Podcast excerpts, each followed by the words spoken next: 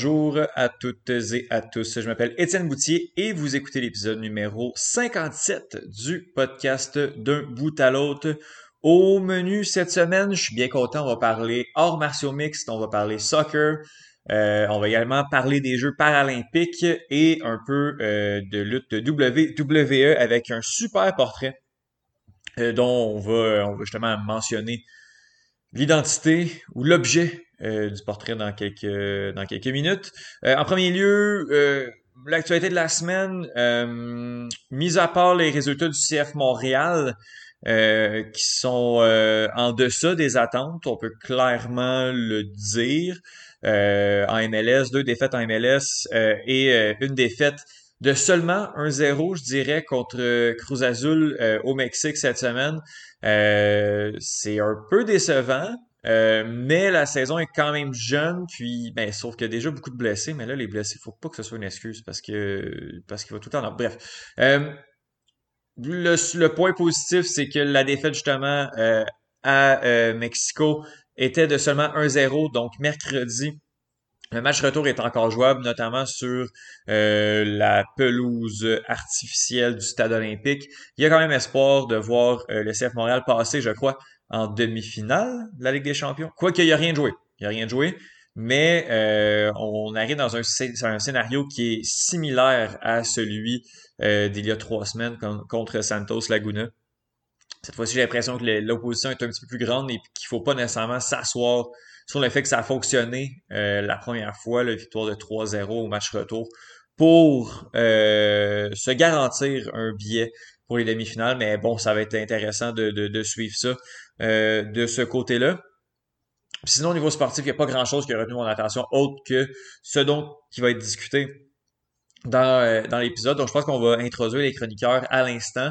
Donc, euh, pour commencer, on va parler de l'UFC 272 avec Glass. Un UFC, là, bien honnêtement, qui, qui, qui, a été décevant, qui n'a pas été si le fun que ça, mais il fallait quand même s'y attendre. Mais euh, celui des trois prochaines semaines, euh, qui n'est pas un pay-per-view, qui sont des Fight Night, des cartes gratuites, sont vraiment intéressants. Euh, donc, on Faber là, et, et, moi, on peut être bon pour critiquer les combats quand ils sont pas si intéressants que ça, mais on peut également critiquer l'UFC. Ben, en fait, donner euh, les félicitations à l'UFC quand ils nous font des belles cartes. Puis les trois prochaines semaines, là, puis même le, la, la, la, t'es là la carte de, du mois de d'avril va être vraiment intéressant. Fait que beaucoup de, de bons combats qui s'en viennent du côté de l'UFC. Puis euh, on en parle avec Faber. Puis également une petite page sur, euh, sur Mick Dufort qui va combattre vendredi prochain au PFL Challenger Series. Malheureusement, on pourra pas en parler. en fait, le la semaine prochaine, le, combat va être fait quand l'épisode va sortir. Donc, euh, on met un peu la table pour euh, cet affrontement-là. Euh, Benoît Dosset, Benoît qui vient parler de soccer européen, vient parler de Ligue des Champions. Il y a eu un, séisme du côté de Santiago Bernabéu à Madrid, le match, le, match en Real Madrid de la Paris Saint-Germain qui a fait tourner bien des têtes au niveau du soccer européen. Masterclass de Karim Benzema, euh, l'attaquant français du Real Madrid. On en parle avec Benoît Dessay. On parle également euh, du Ballon d'Or, changement dans la réglementation et euh, encore une fois les répercussions de la guerre en Ukraine, les répercussions notamment sur les, équipes, les institutions russes. un peu partout dans le monde. On, justement, on vient pas mal là-dessus en détail avec, avec Benoît. Thomas vient nous parler de l'Undertaker, qui est un lutteur que je, je connaissais de nom, J'aurais pu reconnaître son visage, mais euh, je savais pas trop c'était qui. Puis Thomas vient de faire un, très beau portrait de, de ce euh, catcheur-là qui euh, s'en va au temps de la renommée de la WWE. Donc, très intéressant, là, Thomas, ce fan de lutte qui, euh, qui se connaît très bien, qui vient nous parler de The Undertaker. Et on termine avec Johan Carrière qui vient nous parler des Jeux paralympiques. Euh, Johan qui a été un petit peu sur la couverture radio-canadienne de ces Jeux-là. Puis justement, ben, discute, vient discuter avec euh, nous là, des points forts euh, de ce qui a retenu notre attention, notamment au niveau canadien. Mais euh, évidemment, l'Ukraine n'y échappe pas encore une fois. Et il faut qu'on parle de quelques exploits ukrainiens également. Donc voilà, c'est pas le planning de l'épisode. je suis vraiment content, j'ai vraiment hâte que vous ayez écouté les chroniques. Puis justement, je pense qu'on n'attendra pas plus longtemps, puis on va aller les écouter à l'instant.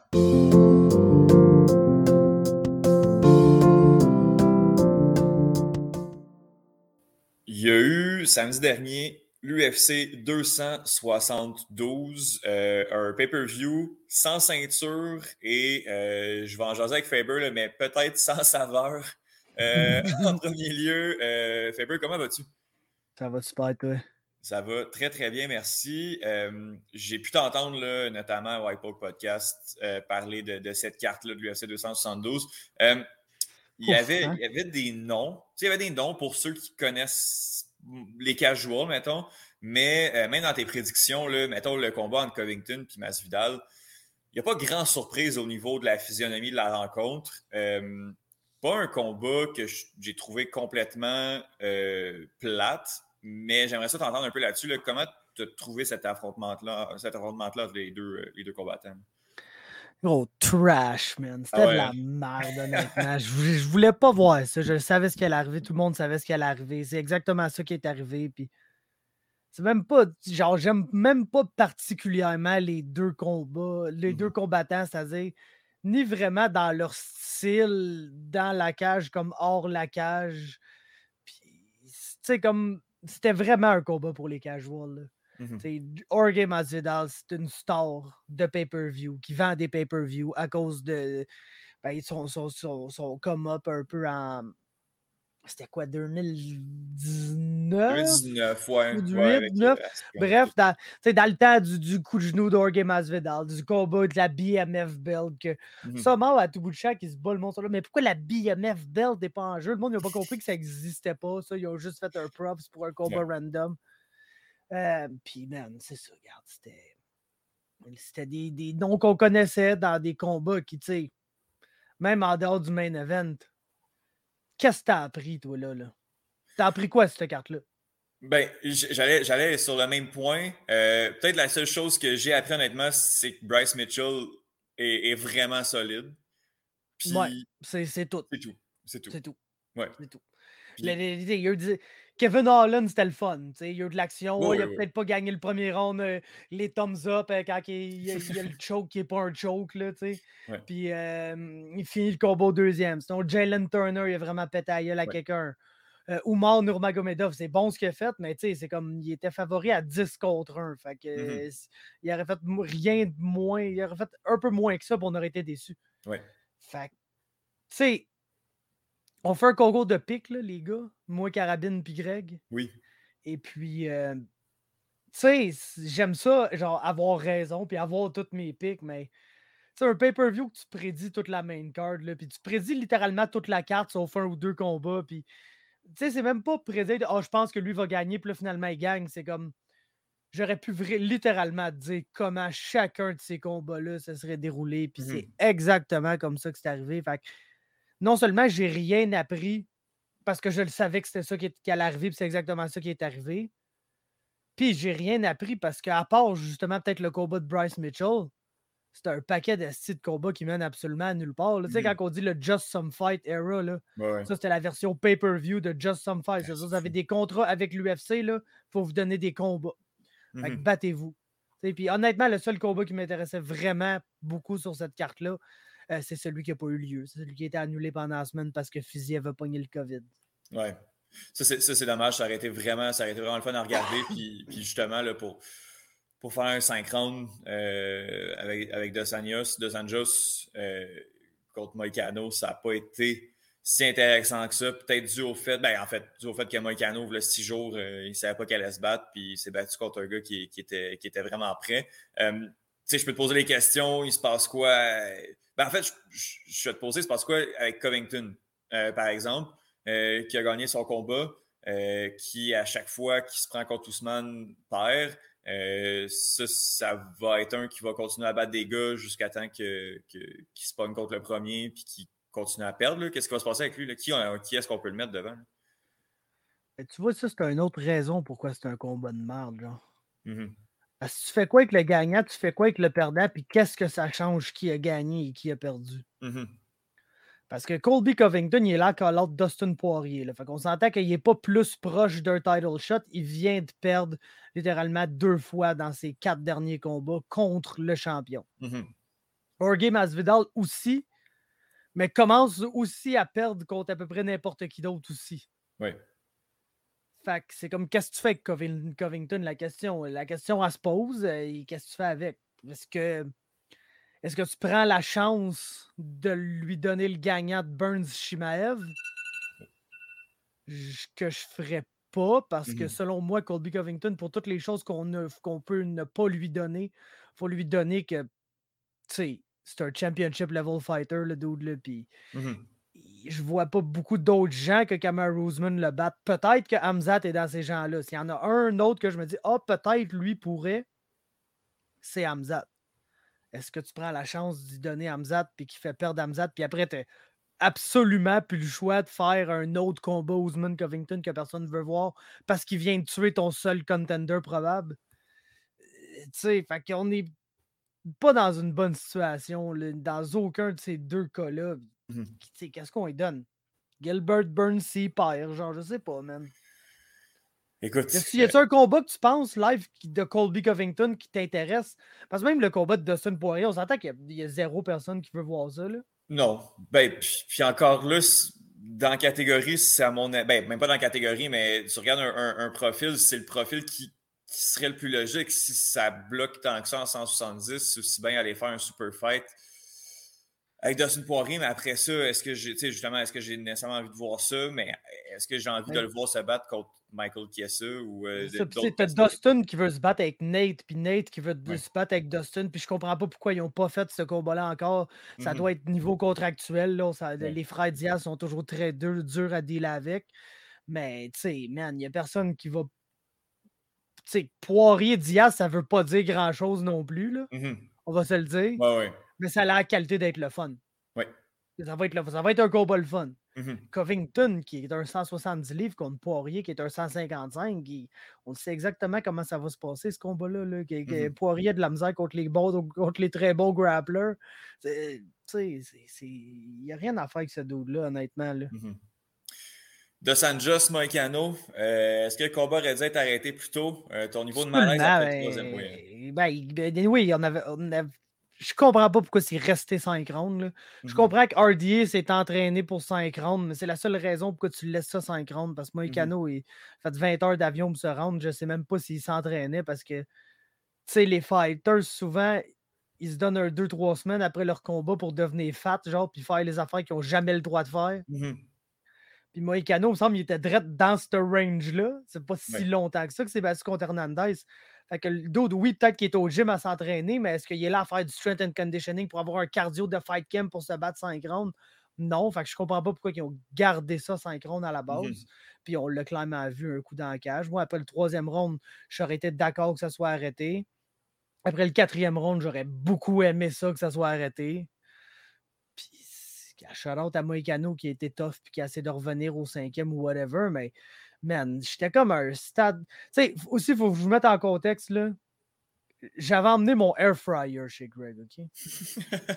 Puis je te niaise pas qu'à à 4h30, 5h de l'après-midi, il y avait quoi dans l'air fryer. Puis je ne sais pas si l'air fryer il a arrêté de marcher à un moment donné, dans la soirée.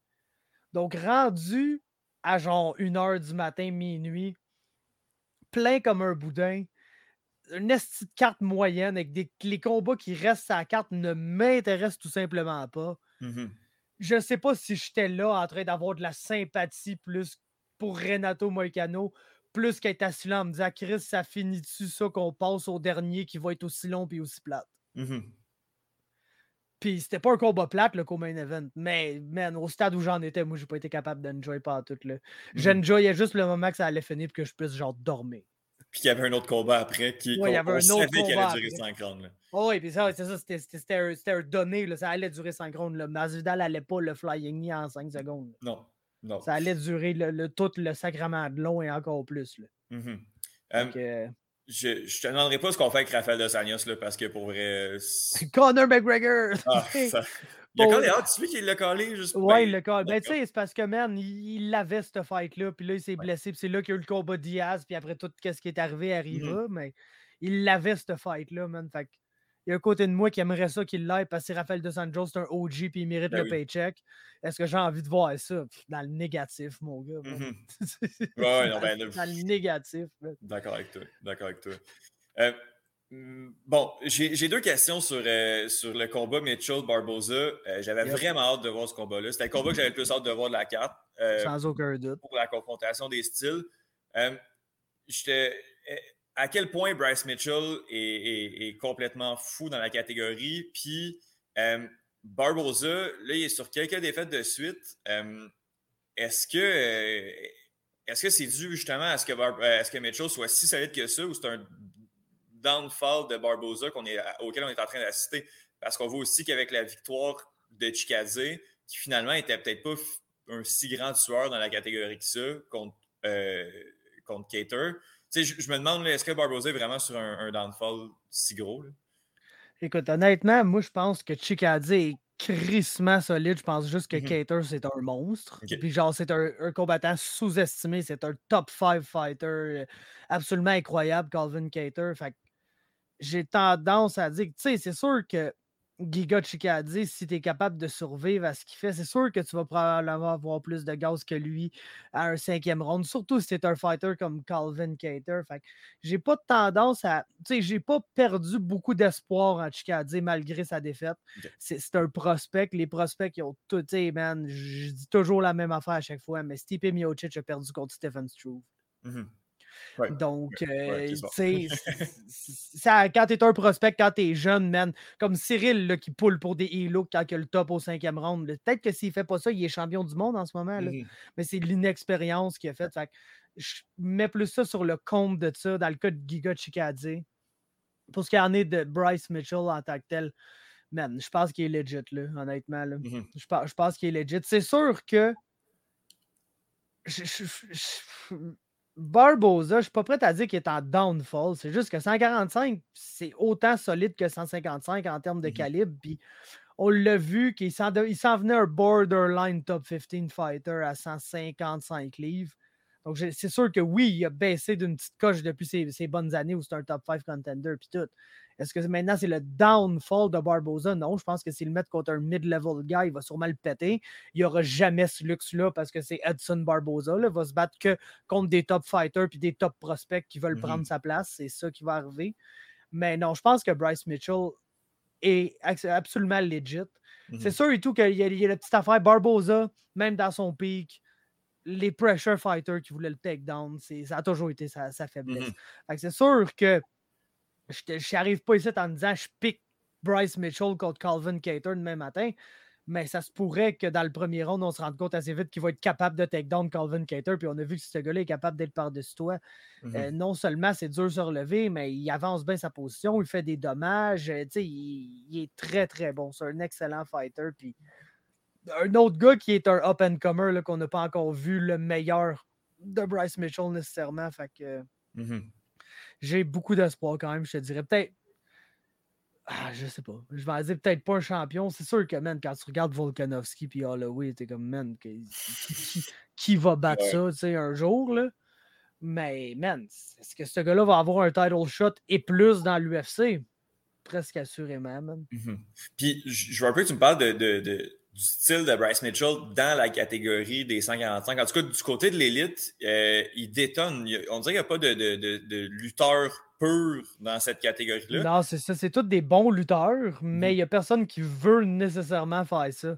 Mhm. Lui, c'est le seul qui arrive et qui veut faire ça. ça. va être intéressant, man. Tu sais, je veux pas dire qu'il y a le Khabib effect un peu, mais on n'a pas vraiment vu quelqu'un l'empêcher de faire ça à date. Mhm. c'est comme faux avoir confiance qu'il est capable, I guess. Là. Drôle de, drôle de personnage, de personnage ce Bryce Mitchell. Oh, mais ça, ça en est un autre. Là. Écoute, là, les, les gimmicks politiques en ce moment, ça pogne mm-hmm. en MMA. Oui. T'as Strickland, que oui, il y a un peu la gimmick de, de fou, mais tu sais, il s'aligne clairement sur un spectre politique. Mm-hmm. moi, je suis le, le gars bien à droite, redneck, j'aime les guns, check ça, je suis un fou furieux, tu sais. Mm-hmm. Bryce Mitchell, un peu la même affaire. Puis, tu sais, honnêtement, je, pense pas que ces gens-là pensent. Je pense que oui, tu sais, ils lignent clairement à droite sur le spectre mmh politique, il n'y a aucun doute là-dessus, mais est-ce que ces gens-là pensent nécessairement ça ou ces gens-là se sont juste rendus compte que quand ils disent ça, ça génère beaucoup d'attention? Mmh que, sais, man, l'UFC ne fera pas de toi une star parce que l'UFC, ils en veulent plus des stars parce que des stars, faut que tu les payes, man. Puis ça coûte cher, puis eux autres, ils aiment payer le moins possible puis garder le plus d'argent pour eux possible. Fait je, je leur en voudrais pas à ces gars-là, même si, honnêtement, Bryce Mitchell, il me dérange moins que Strickland. Strickland, je le trouve fatigant. Je trouve qu'il mmh vit trop. Il, s'en vient limite Colby Covington d'en vivre le personnage. Là. Ouais, ouais. Tu sais, Bryce Mitchell, il y a des moments que des fois, il dit des affaires que t'es genre, OK, c'est pas con. Puis il y a d'autres moments qui part dans une tirade que les school shootings sont organisés par le gouvernement. Puis t'es genre, tu man, je pense pas que ça a du bon sens ce que tu dis. Je pense même pas que tu penses que ça a du bon sens ce que tu dis, mais ça génère de l'attention. T'es le redneck de l'Arkansas, c'est que t'es camo short. Fait que ça fit super bien que la gimmick puis tout. Ben, au moins, l'avantage avec, euh, avec Mitchell, c'est quand il combat pas, on n'entend pas trop parler non plus, alors que Sean Strickland a l'air d'aimer ça, pas mal les Kodak, les caméras, les micros. Oh, il est, partout, tous les jours, tout le temps, il dit quelque chose, ces gens-là, ferme-la ta gueule, big, là, Oui, exactement, exactement. Y a-tu, si tu veux parler des autres combats de la, de la main card? Ah ben, je l'ai dit, je l'ai dit vite, vite. Là. Holland, c'était chill. on va toujours célébrer Greg Hardy qui se fait tuer. Ah euh, Jalen Turner, c'était chill. Umar, c'était chill. Le reste, j'ai pas vraiment rien à dire là-dessus. Le combat Marina euh, Rodriguez, Yann Shannon. Oui. ça, c'est le moment que j'ai décidé d'entreprendre de faire de la pâte à crêpes pour tremper mes Oreos dedans pour les mettre dans l'air fryer. C'était excellent. Je vous le recommande à tous d'ailleurs. C'est pas le combat que j'ai été le plus concentré dessus, mais c'était mm-hmm. divertissant. Il y a du monde qui était mad après la décision. Je n'ai pas vu assez pour. Euh, euh, moi non plus, j'ai pas eu la chance, j'ai pas eu la chance de le voir, mais euh, tu parles de combat qui va dire de quoi. Je pense que c'est celui qui voulait plus dire. Le plus dire de quoi sur toute la carte, de loin. Ah, c'est un number one contender fight. C'était intéressant quand même à, regarder. Puis j'ai un, petit faible pour euh, Maria Gapova, donc j'ai été quand même déçu, même si je sais que c'est une complète. Euh, UFC Gunski, man. Let's go. Euh, les, autres, euh, les autres cartes avant le prochain pay-per-view, Faber, y a-tu quelque chose qui. Bon, la semaine prochaine, une coupe de petits fights le fun, là, Santos, Celle, celle d'asseoir, là, c'est. Oui, oui, exact, exact. Ça se passe, mon gars. Là, ça Honnêtement, là, hein? ça fait des années, ben, des années, non, là, mais. Man, dans la dernière année, j'ai vraiment vu un fight night de même. Là. Ah ouais, hein? Santos, Santos Ankalaev, on s'entend. Thiago Santos est rendu hésitant. Ankalaev va être bien content de lutter. Fait j'ai mes réserves là-dessus. Mm-hmm. Song Yadong, Marlon Moraes, y a pas, je vois pas une manière où ça finit pas super mal pour un des deux. Ça va être câble. Alex Caceres se dit que Youssouf, ça risque de brasser. Mm round 3 contre Robertson sont pas très bons, mais les deux sont assez jambons pour genre rendre ça cool. Drew Dober, Terence McKinney, c'est très bon. Alex Pereira contre Bruno Silva, man, c'est jambon à souhait, ça. sais, même les prelims, Semmelsberger, il est toujours nice. Euh, Jillian Robertson contre JJ Aldridge. Javid Bacharat, qui est un Afghan qui, d'après moi, ce gars-là, son seul training en MMA, c'est d'écouter des vidéos de Conor McGregor. Là. Malade. Genre, le gars, puis il est vraiment pas bon comme Conor McGregor, mais c'est genre le style à Conor McGregor là, qui lance bien des spinning kicks dans le vide pour te faire des smoke and mirror. Là, en tout cas, c'est quand même drôle. Fait honnêtement, ça, c'est un très bon fight night. Euh, man. Chris Moutinho, euh, qu'on a vu euh, ouais, ouais, dernier. Ben, ça va être le fun pour les... les... Volkov Aspinal, c'est UFC London. Je check vite, vite. Ça, c'est la semaine d'après. Ça, ça va être bon, aussi, quand même. C'est pas mauvais. Je pense que c'est un des C'est le premier Fight Night depuis très longtemps devant des partisans. Fait que c'est sûr qu'ils ont essayé de faire ça un peu mieux que d'habitude. C'est une pop mm carte. Euh, honnêtement, le gros, là. Je peux-tu juste glisser un mot rapidement sur à quel point le combat entre Strania et KB Bowler était imbécile? Ah oui, on peut parler, on peut parler affaire d'un peu. Là. ça, ça, là, c'était si vous avez UFC Fight Pass, allez voir ça, puis allez voir le dernier combat de la soirée aussi. Oui. C'est, tu sais, quand on parlait dans le temps du pay-per-view de Sandagon, Yann, puis mm-hmm. Gaethje Chandler, c'est un peu la version canadienne de ça qu'on a eu. On a eu le combat jambon où tu as le dos avec les cheveux verts qui mange des head kick flush dans la tête, puis il s'en calisse ben raide, puis il continue à courir après, après KB. Puis, tu sais, c'était Strania, c'était la douleur. C'est ah, ça qui arrive quand Strania se bat. C'est tout le temps un nesty show for the ages. Puis après ça, tu as littéralement le meilleur combat qui est possible de booker sur la scène canadienne. Shane Campbell, c'est le pound for pound best fighter qui n'est pas dans l'UFC, qui vient du Canada, selon moi. Mm-hmm. Euh, Carl Prepolek, on l'a tout vu au Samouraï, genre de quel bois il se chauffe. les deux meilleurs au pays s'affrontaient. Ces deux gars-là n'avaient pas à accepter ce combat-là. Mmh ils l'ont accepté. Fait c'est des boss pour ça. Puis c'est vraiment un esti beau display, là, high level. Que, littéralement, tu peux mettre ça sur n'importe quel fight night du UFC. Puis mmh c'est un des meilleurs combats de la soirée. Là. Oui, oui. Non, c'était bon. Euh, je me suis penché là-dessus justement pour voir Strania. Puis ça m'a hypé pour continuer encore sur euh, Campbell Purple Lake.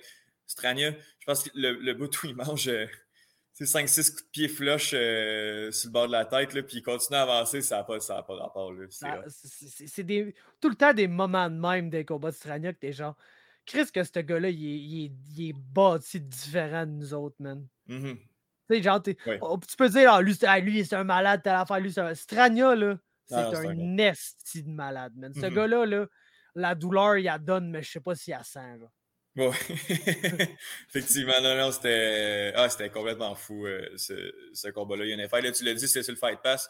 Euh, c'était du très bon, euh, du très bon niveau. Faber, ça revient à l'UFC. Ouais. Je veux juste entendre sur Volkov à Spinal à quel point ce combat-là veut quand même dire quelque chose d'intéressant, à savoir si Aspinal il est, il est legit. Là. Définitivement, man. Et il y avait des doutes sur ce combat-là récemment à cause de toute l'histoire en Russie, puis Volkov ah est en russe, puis c'était en Angleterre, puis en tout cas, je pense que Mais, tu sais, l'événement approche, on n'a pas eu de nouvelles. J'ose espérer qu'ils ne vont pas nous dire la semaine du combat. Ah non, finalement, Paul Out c'est euh, Greg Hardy contre Aspinall, votre main event. Il a signé un contrat de 5 combats. Si je Imagine, man. Je pense que je boycotte le UFC. Ah ouais, personne ne veut voir ça. Mais euh, non, définitivement, Big. Euh, quand tu rentres euh, contre les Alexander Volkov, les Curtis Blaze, les Gunmime, t'es es dans le top de la division. T'es dans les fighters. même en bas de ça, là, tu peux dire, ah oh, oui, tu Chris Duckhouse, Walt Harris, les, les Gunmime sont bons, puis tout, mais est-ce que c'est des legit bons combattants d'MMA? Pas vraiment, tu sais. Mais quand tu tombes à, Volkov, quand tu tombes à, justement Curtis Blaze, puis les, gars en haut de ça, les Cyril, même Derek Lewis puis Tite Weaver, ça, je pense qu'ils rentrent dans, dans l'équation des popés combattants d'MMA, là, mais mmh c'est là qu'il est rendu à Spinal. Puis s'il réussit à gagner ça, c'est assurément un title challenger puis un legit heavyweight pour les années à venir. Là. Mmh Moi, j'aime beaucoup ce combattant-là. Puis euh, j'ai hâte de voir contre, Volkov qui, semble justement être euh, un bon petit gatekeeper dans cette catégorie-là depuis une couple d'années, à voir si les, combattants sont, sont legit. Puis euh, j'ai hâte de voir Espinal qui semble assez complet.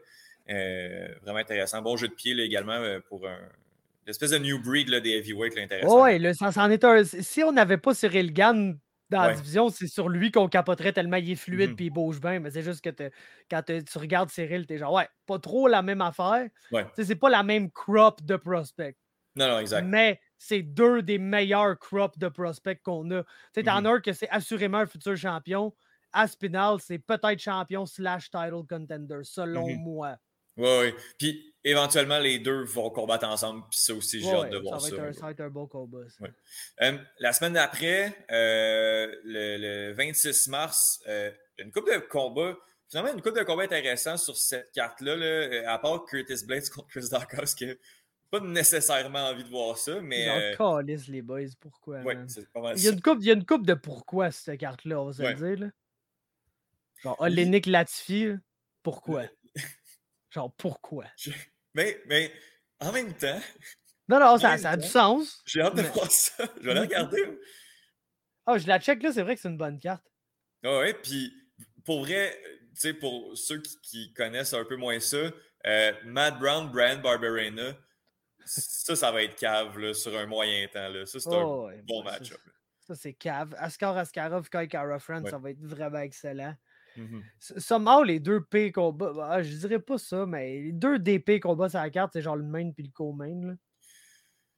Ouais, ben là, avec. Parce que euh, David Onama contre Nate Landwehr, ça va être quand même cave. Ah ouais, hein? Il est bas. Ah, oui. Stung Wucha et Tucker Lutz, ça va être assez cave, ça et tout. Euh, Jennifer Maya, Manon Fioro, c'est un ah, sale ben fight. Ben Carol Rosa contre Sarah McMahon, c'est un sale fight. Euh, même Dana Batgarel contre Chris Gutierrez, c'est un, bon petit fight bantamweight. Matouche Nicolas, David Dvorak, c'est des top 15 lightweight. T'as Slava, Slava Klaus, man, Slava Borchev contre Mark JKC. Pas mauvais pantoute. Les débuts d'Alasiab Kirziev. Puis bien profond, c'est prelim, mon gars. Neil Magny contre Max Griffin. Eh ben oui, toi. Pas mauvais ça avec. Calvaire, ok. Fait que. Ben, ils vont. Penses-tu qu'ils vont refaire un peu la. la... La carte, oh, on, va, la, on, on, va arriver deux semaines plus tard, puis si le co-main, ça va être Latifi Olenek. Là. Ouais, c'est ça. C'est ça. Ouais, ouais, nice. Regarde, ça existe. Oh, euh, tant mieux. Puis bon, après ça, la semaine d'après, on arrive là, à. Euh, deux semaines plus tard, on arrive à l'UFC 273. Euh, mais là, on ne s'avancera pas trop là, parce qu'il y a beaucoup, beaucoup de combats qui peuvent être annulés d'ici là. On dirait qu'il y a beaucoup de cartes pay-per-view qui, qui, sont pourries par les temps qui courent. Ben, pourries dans le sens pas nécessairement mauvaises, mais que bon, il arrive souvent souvent quelques bad luck, là, puis les combats doivent être changés. Euh, mais, euh, mais, en même temps, j'ai un peu envie de t'entendre sur Sterling Yann. Ben, je sais pas. Qu'est-ce que quelque chose à dire? Yann va lui colisser ah la rince, mon gars, mais ça sera même pas beau. Euh, le main event, je pense que je devrais être plus excité parce que Korean Zombie, ça a toujours été un de mes fighters préférés, mais tu sais, il n'y a personne qui s'attend vraiment à sais, je serais même surpris de voir le vintage Korean Zombie parce que Volkanovski, man, il va te shut down ça là, à, mmh grands coups de jab, puis de lead kick, puis de, de, de beau takedown, man. Puis, euh, man, je pense, honnêtement, le combat de cette carte-là, c'est Burns Shimaev. Là. Ouais, ouais, ouais. Ben, il faut, faut, faut savoir Shimaev s'en va où, là. Ouais, ben tu vas le savoir en sacrament, là, parce que Gilbert Burns, mon gars, euh, c'est du sérieux. Là. C'est du sérieux. S'il passe Burns comme si c'était focal, le gros, ce gars-là, c'est genre le plus grand phénomène de l'histoire ou presque. Puis ça mmh. serait pas surprenant que ça soit ça, hein? Ça serait pas surprenant, pas en tout. Mais merde, s'il si, pète Burns sévère, là, ce gars-là, c'est. Ouais, ouais. Ouais, ouais. Il vient de. Ça va être. Ça va être. Ben, s'il pète. Ça va être intéressant contre, contre Ousmane, mais bon, c'est ça. Ça va être. Ça va aussi, je ça va, ça va être intéressant. Kamaru Usman, le gros, là, il est fort en sacrament, mon gars. Mais je pense que la clé de le battre, ça va être de l'out-wrestle. Si quelqu'un est capable de l'out-wrestle, mmh ça va être ça la clé pour le battre. Puis honnêtement, s'il y a un gars que je vois potentiellement pouvoir faire ça, c'est Hamza. Oui. Oui, oui, clairement. clairement. Il faut du lourd, là. Gilbert Burns, c'est du lourd pour lui, puis voir où est-ce qu'il est, est qu'il va. Euh, on va aller euh, sur la scène, ben, j'allais dire la scène locale, mais on va aller parler d'un combattant, un québécois qui se bat euh, vendredi prochain. Euh, Michael, Dufort, qui se bat au PFL Challenger Series. si vous ne l'avez pas, pas attrapé, je vous invite à écouter l'entrevue que tu as faite, Faber, avec, avec Mick Dufort, justement, en préparation de son combat en expliquant un peu qu'est-ce que le PFL Challenger Series et en parlant un peu de son adversaire. Mais qu'est-ce que tu que as retenu de ton entretien avec du fort? Puis, bon, en premier lieu, peux-tu nous parler de cette organisation-là, de cette side organisation-là, même si je sais que tu es un, grand, un grand fan et un grand amoureux du, euh, PFL? Ah, le PFL, c'est sketch, mon gars. Mais basically, c'est une promotion qui opère sous le format saison régulière, série éliminatoire, championnat. Mmh Donc, ils ont six divisions par année. les gars compétitionnent dans ces divisions-là. Ils ont deux combats de saison régulière. Euh, une victoire, c'est trois points. Un finish au, troisième round, c'est un point de plus. Fait que, je vais aller avec les totals de points. Décision, trois points. Finish au troisième round, c'est quatre points. Finish au deuxième round, c'est cinq points. Finish au premier round, c'est six points. Tu obtiens des points par rapport au résultat de ton combat. Naturellement, si tu perds, tu n'as pas de points à la fin de la saison régulière, donc des deux combats. Il y a un classement avec les gars qui ont le plus de points. Puis là, il avait changé un peu le format l'an passé. C'était six gars au lieu de quatre gars, mais il y a quatre à six gars qui passent en séries éliminatoires où, là, évidemment, s'il y avait six gars, il avait fait un format qui n'avait un qui avait un bye, puis il y avait trois combats, genre wild card pour te rendre au combat. Mmh whatever de même. Mais ça, devient série éliminatoire. Fait que dans le fond, tu, gagnes, tu avances, tu perds, tu perds, tu terminé. Puis ça te mène au championnat, à la finale, où c'est un combat, où le gagnant gagne un million de dollars. Pour sa récompense d'avoir gagné mmh la saison. faut que vous compreniez, les combattants sont quand même payés de combat à combat. Fait que le, 1 million de dollars, c'est vraiment un bonus mmh à la fin de la saison.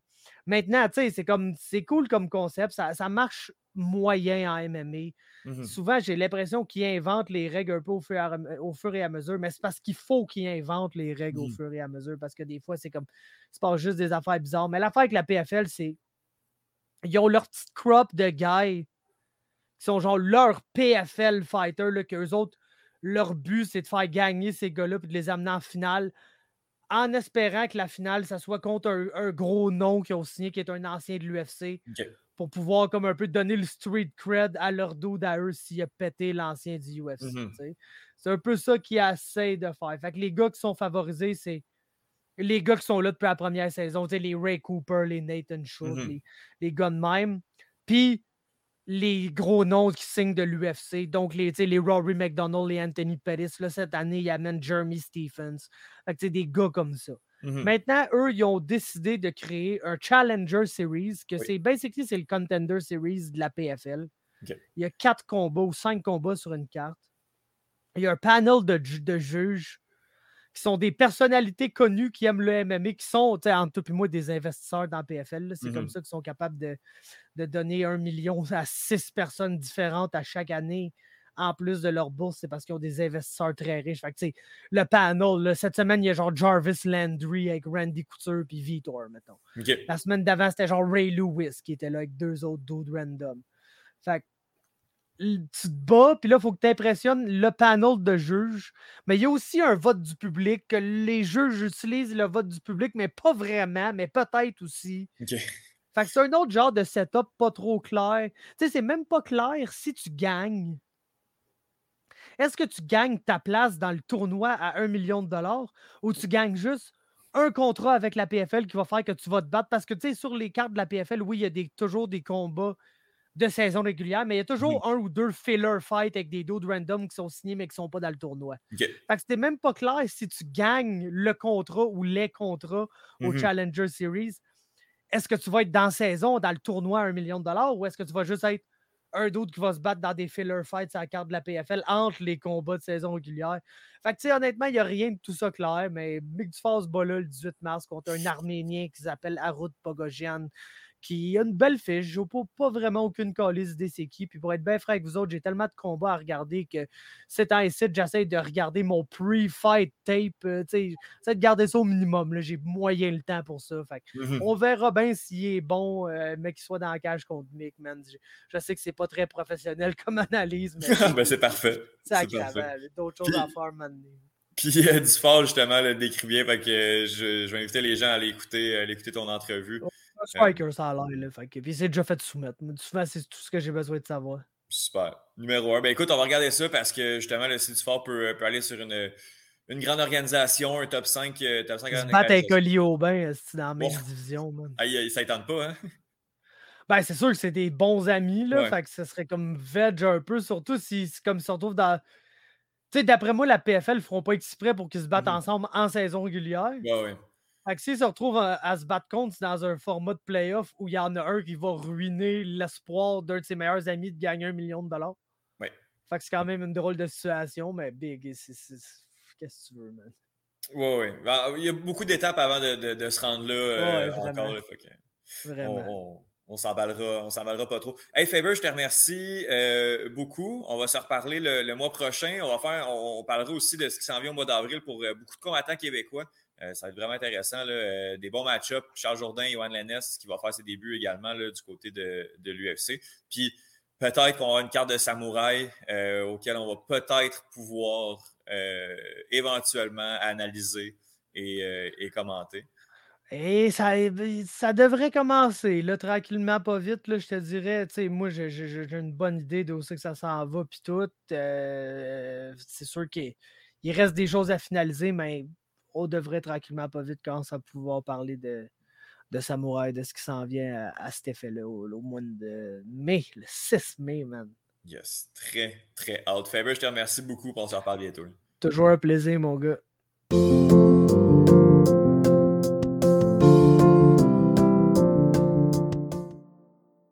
La euh, première moitié des euh, matchs euh, retour des huitièmes de finale en Ligue des Champions ont été joués.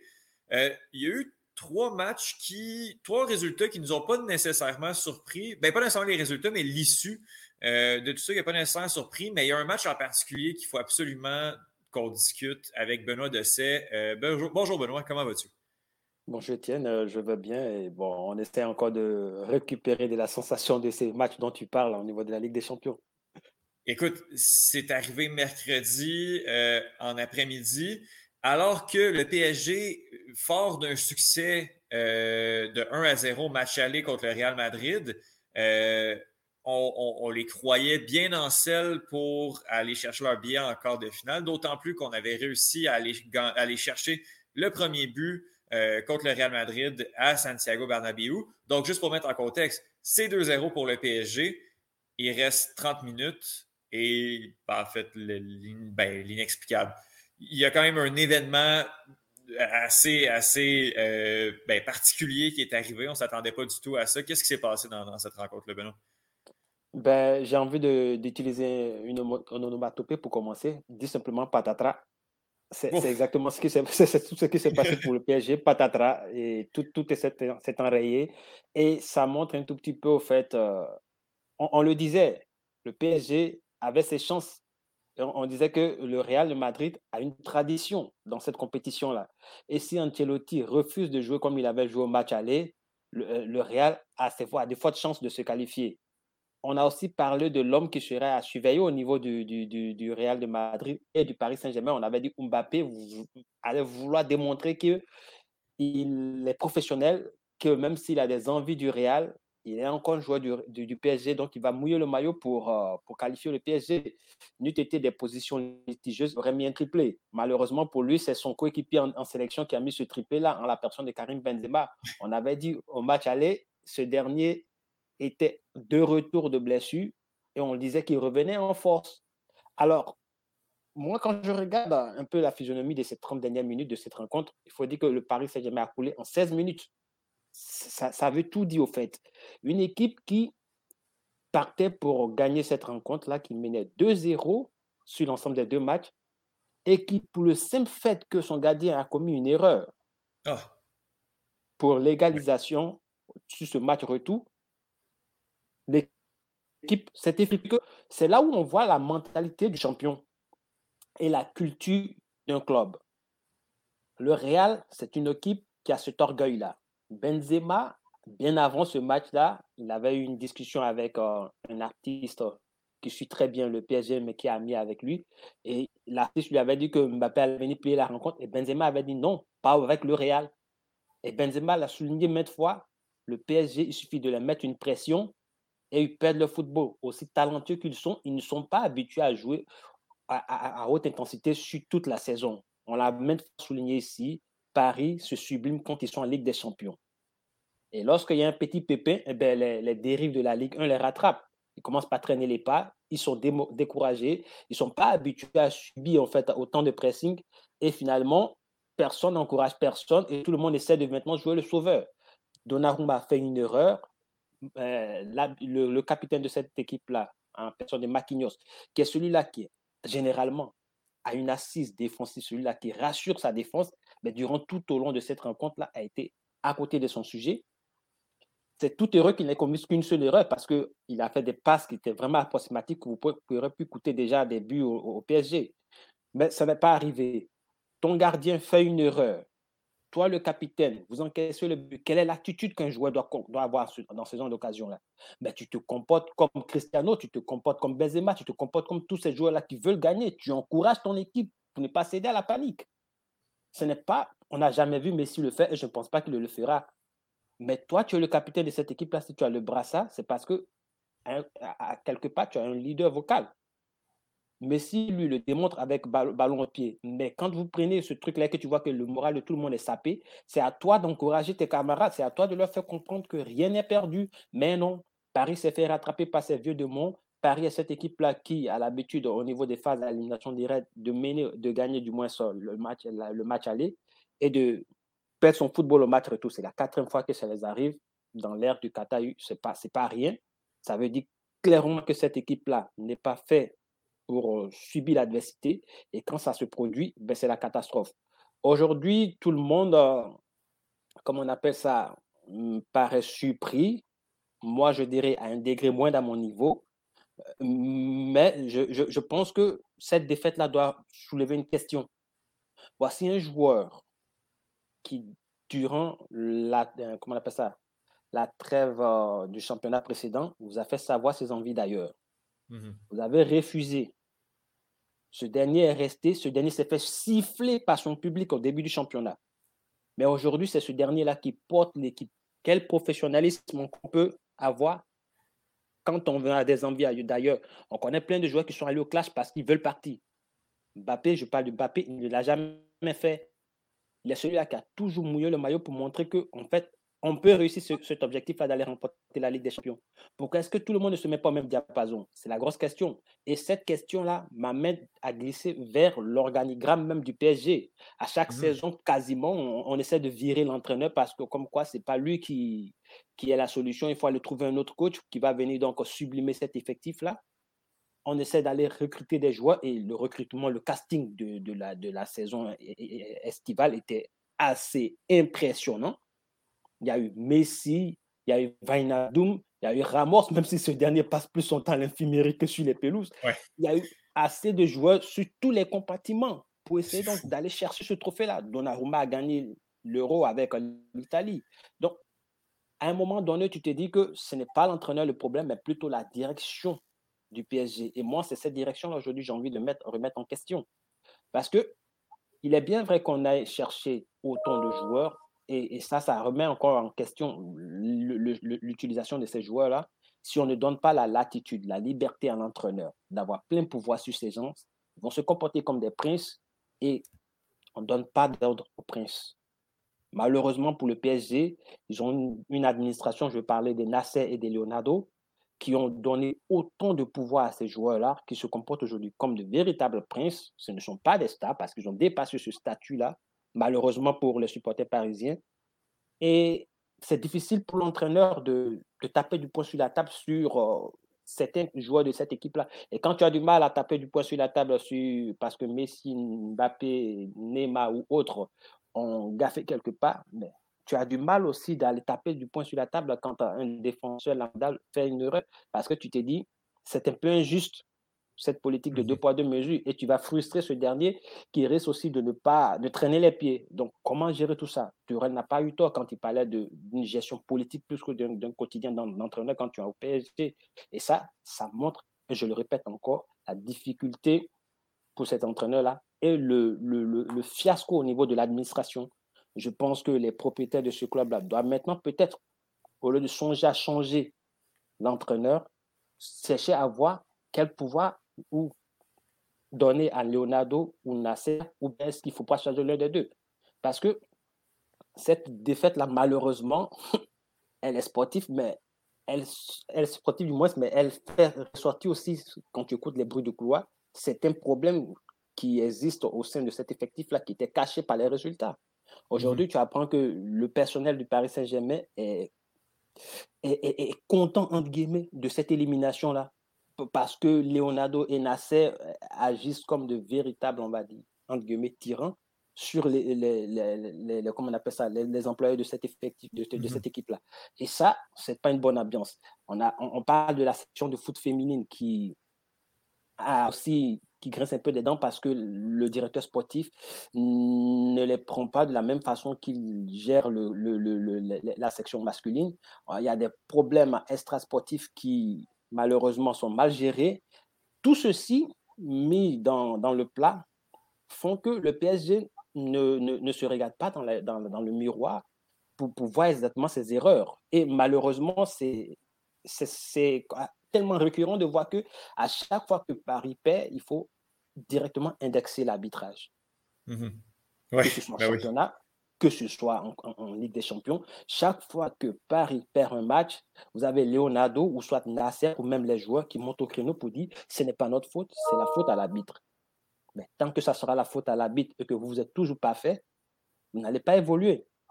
Parce que je ne vois pas en quoi ce duel entre Donnarumma et Benzema constitue réellement une faute.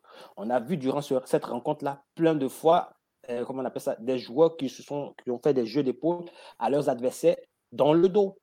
Ça n'a pas été sifflé comme Foufon. ils se font deux. Deux, Donnarumma a décidé de jouer avec le pied, ben, c'est qu'il se comporte comme un joueur de champ, ben, qu'il accepte les duels. Mais si tu ne peux pas jouer au duel, tu te dégages comme tu peux. Mais si vous avez encaissé, pourquoi est-ce que ne pas vous remobiliser puis aller de l'avant, mais plutôt indexer l'arbitre? C'est-à-dire qu'on se cache toujours derrière l'arbitre pour montrer les lacunes, en fait, pour cacher les lacunes de ce club-là. Et tant que ça sera comme ça, ben, ça sera triste.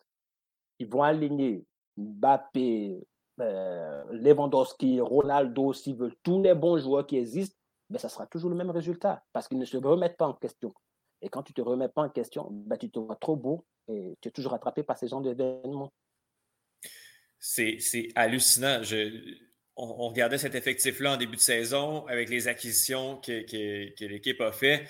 Puis on ne pouvait pas croire que, ça allait se terminer aussi rapidement. Sur papier, le meilleur effectif d'Europe, je dirais peut-être avec Manchester City incontestablement. Euh, puis euh, s'écraser comme ça, euh, puis justement, ça s'est joué carrément dans la tête parce que le talent était là, le résultat était là. Il suffit d'une bourde de Donnarumma pour que tout s'effondre. Puis, ben, on recommence à l'année prochaine avec d'autres acquisitions peut-être, à voir si tout ça peut continuer à reprendre, mais on, va voir tout ça. Puis, pauvre Messi qui, qui, a raté son pari, en fait, qui a raté son pari son Paris Saint-Germain. Euh, parlons, parlons Ballon d'Or. Clairement. Euh, comment? Je dis clairement, pour lui, c'est raté parce qu'il a quitté Barcelone en se disant que Paris a cette capacité-là d'aller jouer dans le dernier carré. Donc, il se donne en conception d'aller chercher cette Ligue des Champions. Et malheureusement, mhm. ça n'a pas marché. Et actuellement, jusqu'à à, date, la, la mayonnaise n'a pas encore pris entre lui et le PSG. Effectivement, effectivement. Parlons euh, Ballon d'Or, Benoît. Euh, J'ai pas vu ça passer, l'information comme quoi euh, y a, euh, les, les, règlements vont changer un petit peu en ce qui a trait aux, gagnants au système de votation. Est-ce que tu peux m'en parler un peu plus? Ah oui, en fait, oh, c'est une réforme qui est tombée aujourd'hui même, dans, dans, le courant de la matinée, où le, comité d'organisation du Ballon d'Or, à savoir France Football, a décidé de changer un tout petit peu les règles. Donc, il y a eu quatre changements, modifications qui ont été apportées dans, les règles de, l'attribution du, du, ballon d'or, que ce soit masculin ou féminin. Donc, euh, il faut savoir que dans le temps, on regardait la carrière du joueur, c'était sur l'année civile, et en partie de ça, c'était aussi une on va dire, un panel de journalistes d'un peu partout dans le monde entier qui étaient appelés à, à voter cela. Et je sais que toi, moi, comme plusieurs personnes, on était surpris par des, des, des, des choix et des, lauréats du Ballon d'Or ces dernières années, pour ne pas dire même que la saison écoulée, le, le, Ballon d'Or de Messi était quelque chose qui, a surpris tout le monde. Même Messi même, ne s'attendait pas à recevoir ce Ballon d'Or-là. On pensait que ça allait être vendeurs. Je pense que tout ceci faisant, ben, France Football a décidé donc de changer un tout petit peu. Et donc, ils ont décidé de ne plus considérer l'année civile pour, la, pour le choix du ballon d'or, ça sera juste la saison. Donc, à partir de cette saison, la saison 2021-2022, on ne va pas considérer l'année civile 2022 pour dire qui est le meilleur joueur, mais cette saison 2021-2022. Ce qui fait que le, le, le, joueur qui sera, ou la joueuse qui sera donc élu le ballon d'or en fin de saison, sera celui-là qui aura brillé sur cet intervalle de, de, de, temps. Et partant de ça, il faut savoir que ça s'arrête en juillet 2022 avec la fin de l'euro féminin. Donc, on, comprend déjà de facto que la Coupe du Monde 2022, qui doit avoir lieu au Qatar entre novembre et décembre, est partie pour l'année la saison 2022-2023. Donc, que quel que soit le joueur qui va briller dans cette compétition-là, il ne va pas rentrer dans le débat pour euh, la, le couronnement de, cette saison. Autre, autre modification, la nomination des, des joueurs, des, des, joueurs qui sont en liste pour euh, ce trophée-là. Ils sont 30 au niveau des, des, hommes et puis une dizaine chez les femmes. Il faut savoir que cette nomination-là se faisait seulement entre euh, les journalistes de France Football et de l'équipe. Maintenant, bon, ils ont élargi un tout petit peu cela. Ils ont inclus dans la nomination de ces, de ces 30-là, ou bien de ces personnes qui aspirent à remporter le ballon d'or féminin et féminin, euh, masculin, le ballon d'or féminin et masculin, ainsi que le trophée Yacine qui couronne le meilleur gardien et le trophée Pouska pour euh, le meilleur espoir. Ils ont introduit donc dans la liste des personnes, des personnes qui vont faire donc la liste des nominés Didier Drouba, qui est à ce jour l'ambassadeur euh, du Ballon d'Or. Ils ont aussi introduit là-dedans, euh, comment on appelle ça, le, le journaliste qui aura réaliser un classement, on va dire, qui, tend, qui ressemble plus au classement final pour faire la nomination. Donc, on va éviter donc certains fantaisistes dans le choix de, de ces joueurs de ces joueurs là qui seront en liste pour compétitionner pour euh, le, les différents trophées et aussi l'autre réforme porte sur euh, le nombre de journalistes qui seront maintenant appelés pour pour voter en finale. On sait que la FIFA aujourd'hui c'est une fédération qui a plus de 200 fédérations affiliées. Plus de 200 je crois c'est 211 membres affiliés. Mmh Donc, on s'est dit qu'il y a 211 journalistes qui vont voter et il y a des journalistes qui peut-être n'ont jamais suivi une saison de football en tant que tel et qui s'élèvent à la fin parce qu'il est le journaliste sportif footballistique, on va dire, qui est un peu se penchant pour le football dans son territoire. On le prend, on lui dit, bon, tu dois voter et voici la liste des nominés. Et généralement, ces gens-là, qu'est-ce qu'ils font? Ben, ils regardent qui on entend parler le plus, Messi, Cristiano, et puis automatiquement, on vote pour ces personnes-là. Là, c'est terminé. le, le, comité d'organisation du Ballon d'Or a décidé que ce sera les 100 journalistes des équipes qui seront classés dans le classement FIFA des 100 meilleures nations.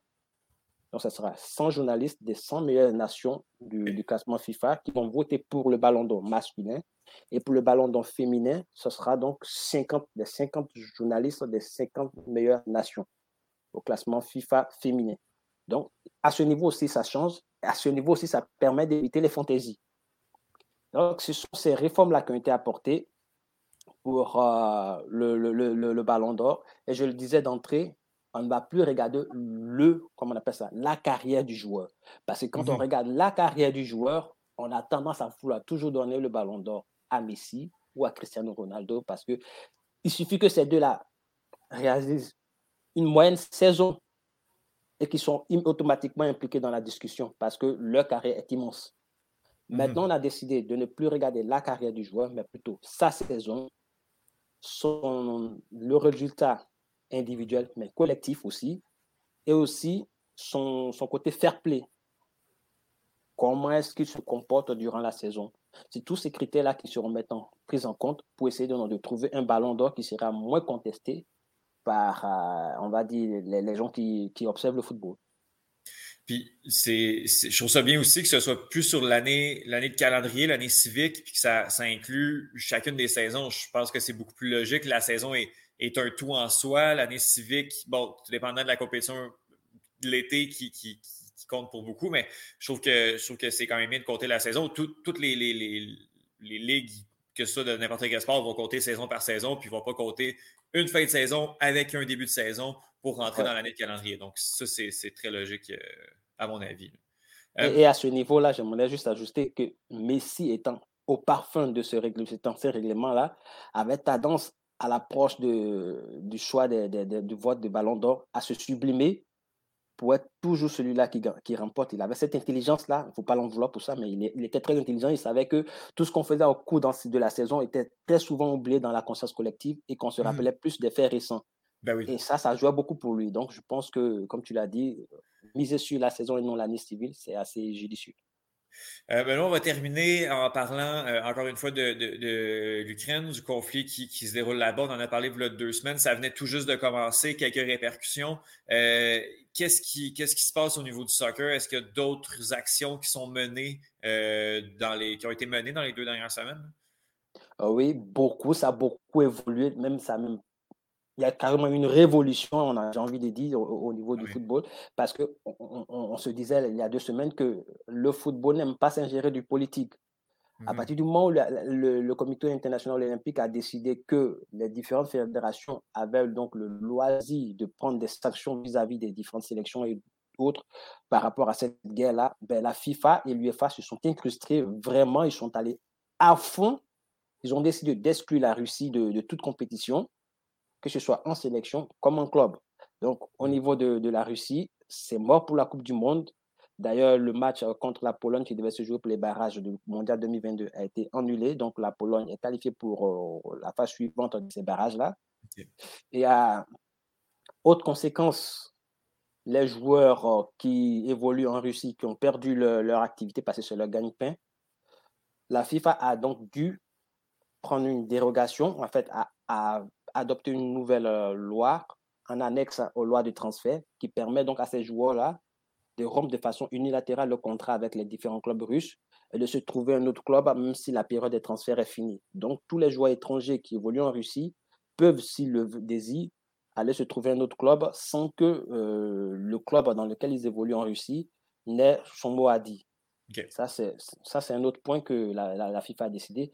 Euh, je veux aussi souligner que la Russie n'est pas d'accord avec l'exclusion du, du, mondial. Donc, ils ont fait appel, sauf que l'appel a été rejeté par la FIFA. Ils ont décidé de saisir le TAS. On verra ce que le TAS va dire, mais je doute fort, je doute fort que le TAS euh, euh, veuille changer de, de, de, de, fusil d'épaule dans cette décision-là, parce que je pense que ce n'est plus vraiment sur le terrain du, du, football que ça se joue, mais c'est vraiment des décisions politiques. On essaie de faire pencher au fait euh, l'issue de cette guerre-là, de, de, la faire, de la faire cesser de, de façon très rapide en prenant on va dire, vaille que vaille, comme on peut, des, des, sanctions pour essayer donc de contraindre au fait euh, la population russe, de, de, Russie à mettre euh, une pression, pourquoi pas sur euh, ces, dirigeants dont Vladimir Poutine, qui à ce jour n'a pas encore fléchi.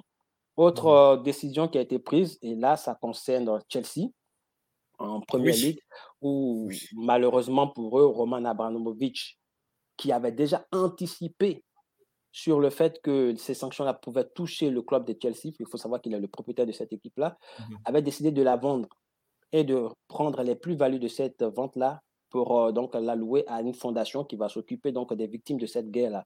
Malheureusement, euh, on va dire la démarche de Robin Abramovich à, cette semaine a pris un coup dans, du, plomb dans l'aile parce que, euh, comment on appelle ça, le Parlement de la Grande-Bretagne, anglais, les Anglais ont décidé donc de mettre fin à cela en gelant les avoirs de Roman Abramovich, donc en gelant aussi la vente de Chelsea de facto.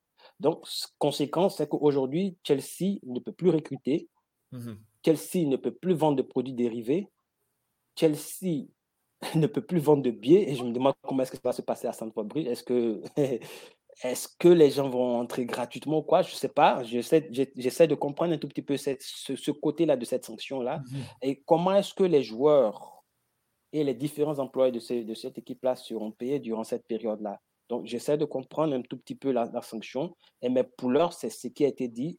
Et c'est un peu difficile, c'est un peu triste aussi de savoir, de, voir que malgré, j'ai envie de dire, le fait que Roman ait peut-être anticipé cela en, allant chercher des nationalités annexes à sa nationalité principale, qui est la nationalité russe. Aujourd'hui, il a le passeport portugais et le passeport israélien. Il pouvait donc se prévaloir de ces deux passeports-là pour dire que, bon, comme on appelle ça, je ne suis pas entièrement russe, mais euh, j'ai des parents, j'ai ma famille, mes grands-parents qui sont, qui, sont portugais et qui sont israéliens. Donc, je pouvais peut-être sur ça essayer de m'en sortir, mais malheureusement pour lui, il s'est fait rattraper par, euh, on va dire, la politique euh, britannique qui n'a pas regardé ce côté-là et qui ont décidé donc de sanctionner, de taper fort. Donc, Chelsea aujourd'hui est en eau trouble. Ça marche pour l'instant, j'ai envie de dire, au niveau du, du, prêt. Ils ont des bons résultats qui s'enchaînent. Est-ce que ça va continuer? Quand on regarde, euh, on m'a dit, euh, j'aime bien ça, regarder l'expression corporelle des personnes quand au niveau du football. Quand tu regardes l'expression corporelle de Thomas Tuchel depuis la décision qui a été prise, ben, tu sens que la crise est énorme au sein de, du Chelsea et qu'on essaie tant bien que mal de, de, de, ne pas la montrer à, à, on appelle ça, à, tous les observateurs. Aujourd'hui, c'est sûr que tous, que ce soit les joueurs et comme les, les, les différents employés, se posent des questions de quoi sera fait le, lendemain.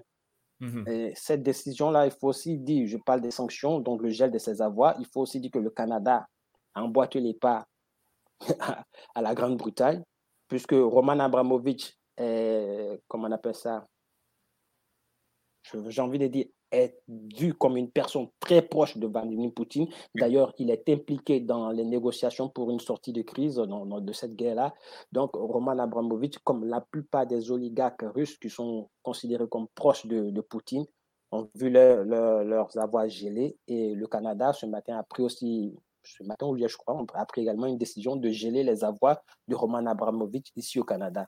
Il mmh. faut savoir qu'il détient 28% de, de parts dans une compagnie qui s'appelle Evras, qui produit de l'acier qui se trouve dans l'Ouest canadien. Donc, déjà, ici, il ne pourra plus aussi avoir accès à, ces fonds-là pour, euh, peut-être essayer de subvenir aux besoins de, de, de, de son club dans, dans cette crise-là, ou même, même, même, ses besoins personnels.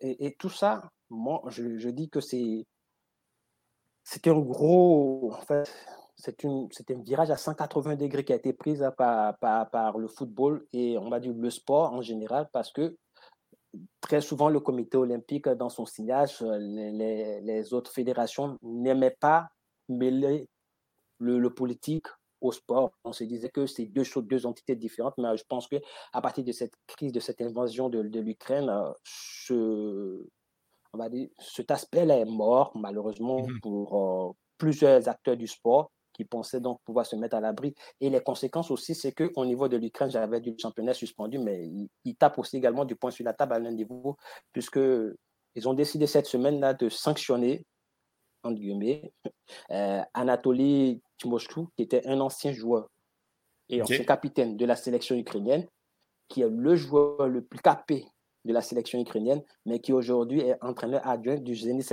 Saint-Pétersbourg, donc en ah Russie. Ce dernier-là n'est pas monté au créneau pour condamner l'invasion de son pays. Et ça, euh, la fédération ukrainienne n'a pas apprécié.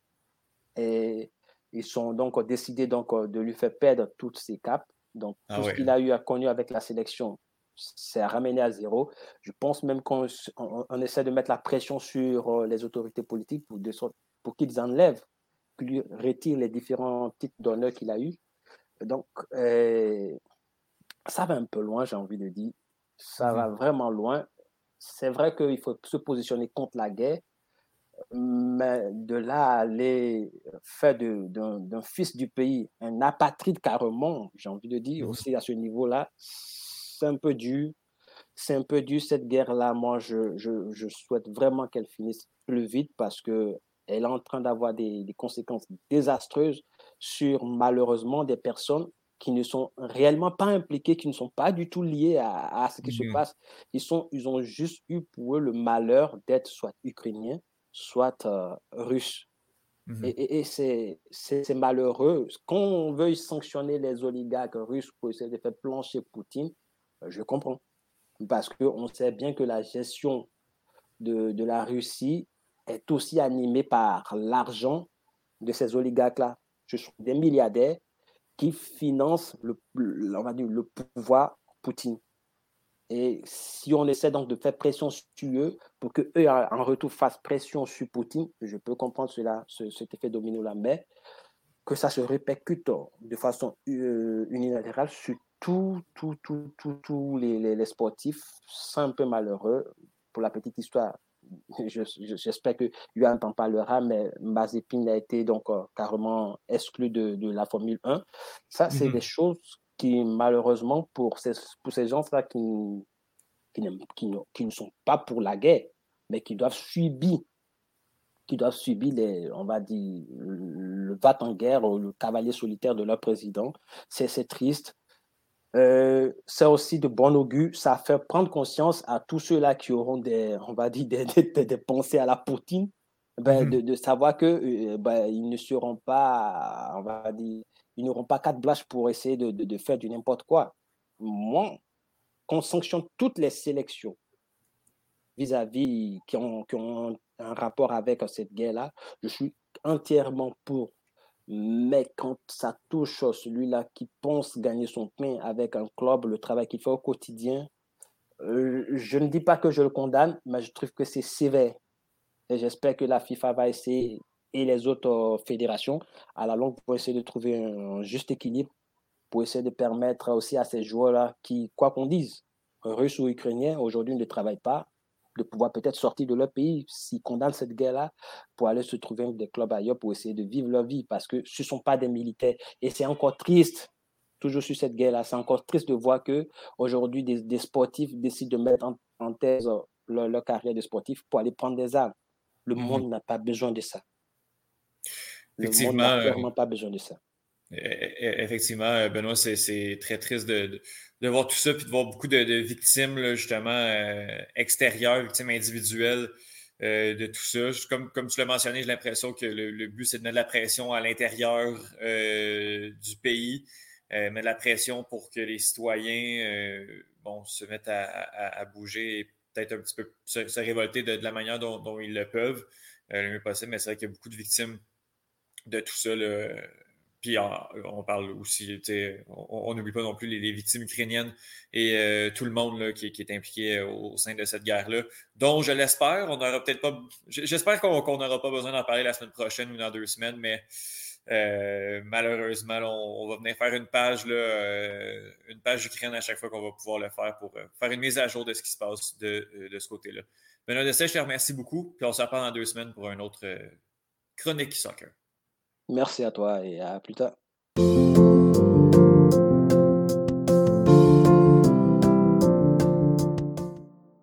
On va jaser de lutte, de catch avec Thomas Lafont. Thomas, comment vas-tu?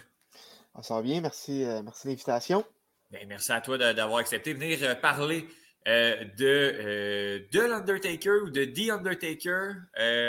L'Undertaker, ça marche. L'Undertaker, on va le franciser comme ça.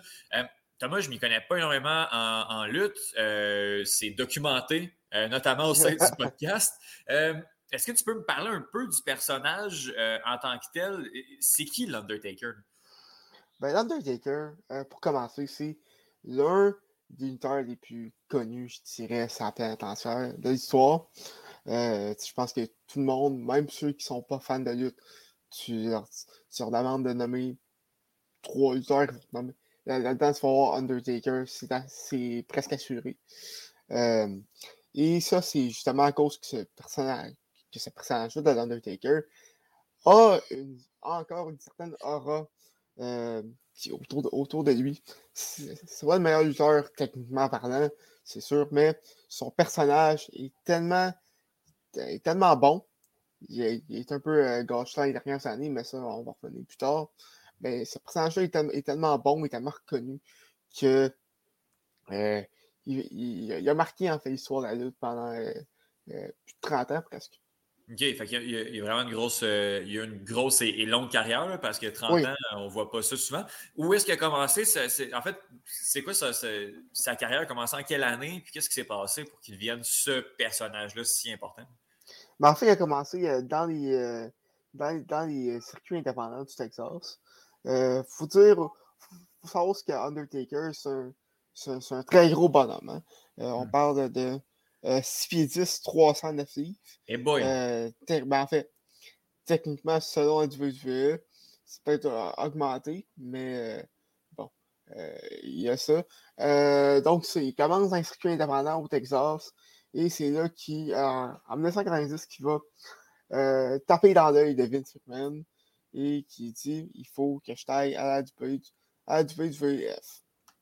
donc, il commence en, 1990 avec, euh, avec euh, le personnage du Deadman, The, Undertaker, qui euh, va faire ses débuts à Survivor Series en 1990, où est-ce qu'il va faire partie de, de l'équipe en fait de Survivor Series, de Ted DiBiase Jr., qui était euh, le gros méchant à l'époque.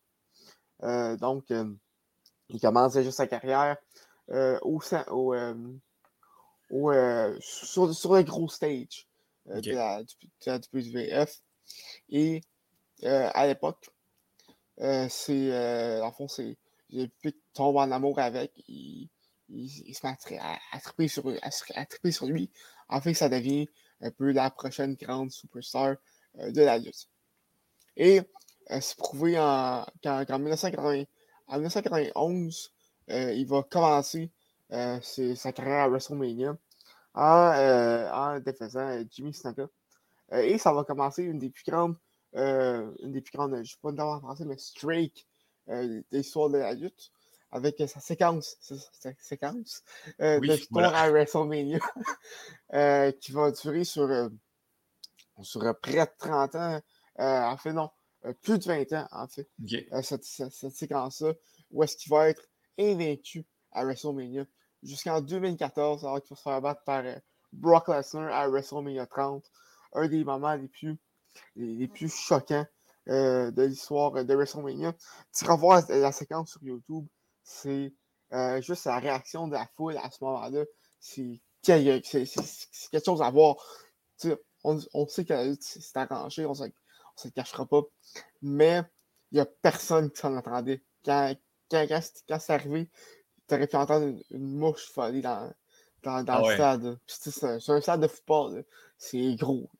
Donc, euh, donc, pour te dire à, quel point c'était c'était incroyable ce moment-là.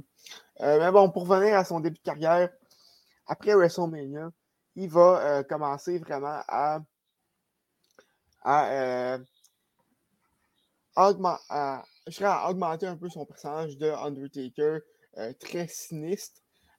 en fait, il va s'associer à Paul Bearer, qui va devenir un peu son, son, gérant pendant plusieurs années et qui va avoir un peu une relation amoureuse avec lui, je dirais, euh, à, l'écran, euh, pas, pas, dans la vraie vie. Euh, donc, il, va, commencer à, avoir des, des, des, plus grosses rivalités, notamment avec Ultimate Warrior et Jake the Snake. Et, Jake the Snake.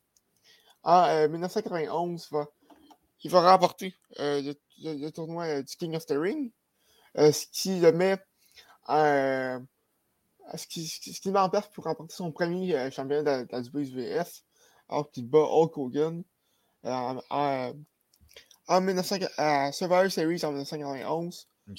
il, il, va devenir le plus jeune champion de la WWF à l'époque, à, à, 26 ans. par contre, ça ne va pas durer très longtemps, alors que une semaine plus tard, il va perdre son titre face à Hulk Hogan. Euh, donc, euh, donc euh, c'est ça. sa carrière continue, continue très bien, même sans, sans ceinture, jusqu'en 1994, alors qu'il va avoir une, une, de ses qualités les plus bizarres. Alors qu'il va se battre contre un société lui-même à SummerSlam en 1994. Cette, ce match-là, en fait, c'est un, match à voir euh, parce que euh, non seulement c'est spécial d'avoir deux lutteurs exactement pareils se battre, mais euh, également c'est un, un, excellent match que je vous recommande en fait. Donc, de ce que je comprends, c'est qu'ils ont mis deux, deux Undertaker, un contre l'autre, pour faire un match. on savait qui était qui, puis il y avait comme un imposteur un peu entre les deux. Oui, c'est ça. Ah, malade. Parce que dans, dans le fond, juste, juste, la petite histoire, Undertaker s'était blessé. Euh, quelques mois avant. Et euh, ils voulaient continuer la rivalité. Donc, ils ont commis un, un, faux, un, un faux taker. Pas pour lutter, mais juste pour continuer un peu. Là. ouais, pour, pour, être. Euh, donc, donc c'est ça, ça, a comme été le, gros match à SummerSlam 94.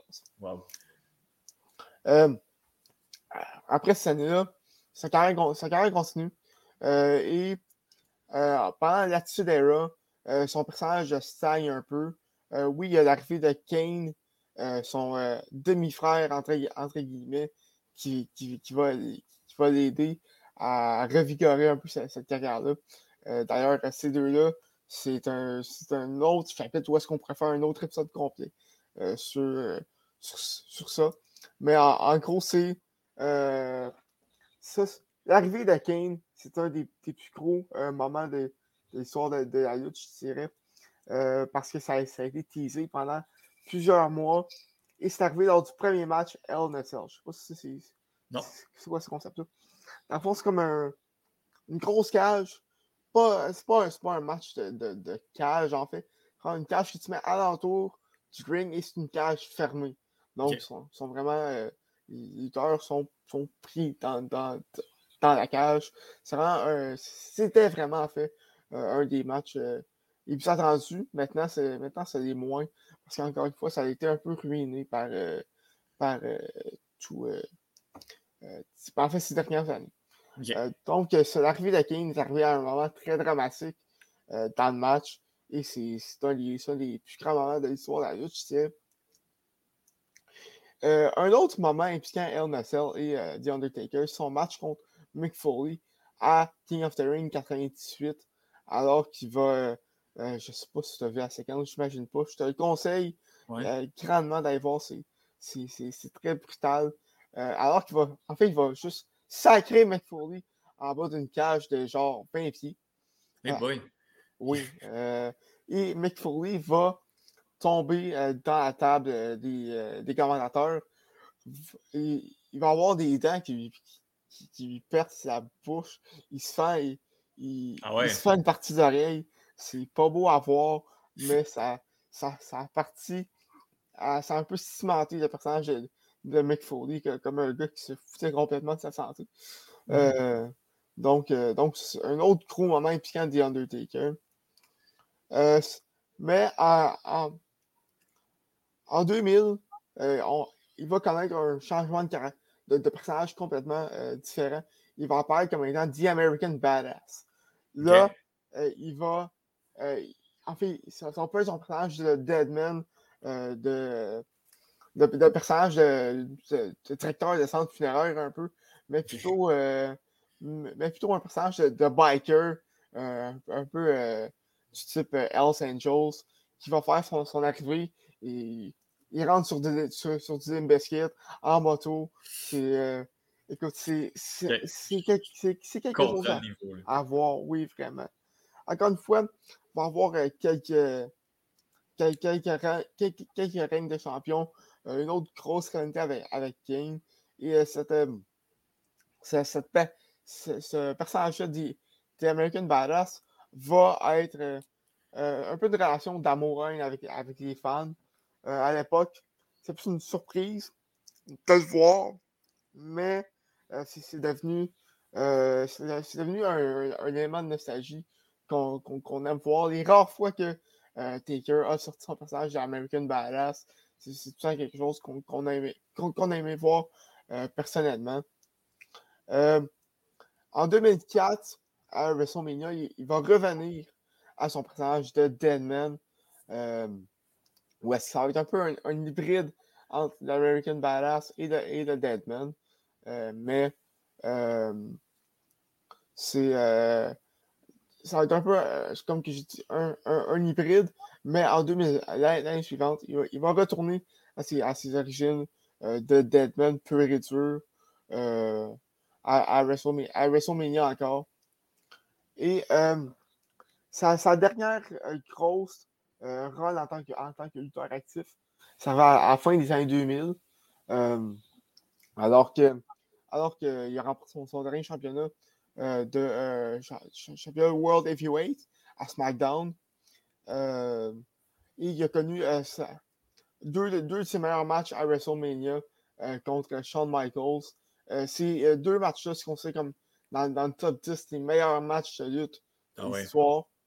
Euh, et c'est d'ailleurs c'est d'ailleurs la dernière grosse finalité de, de, Shawn Michaels avant qu'il prenne sa retraite en, après WrestleMania 26, après son deuxième match contre Undertaker.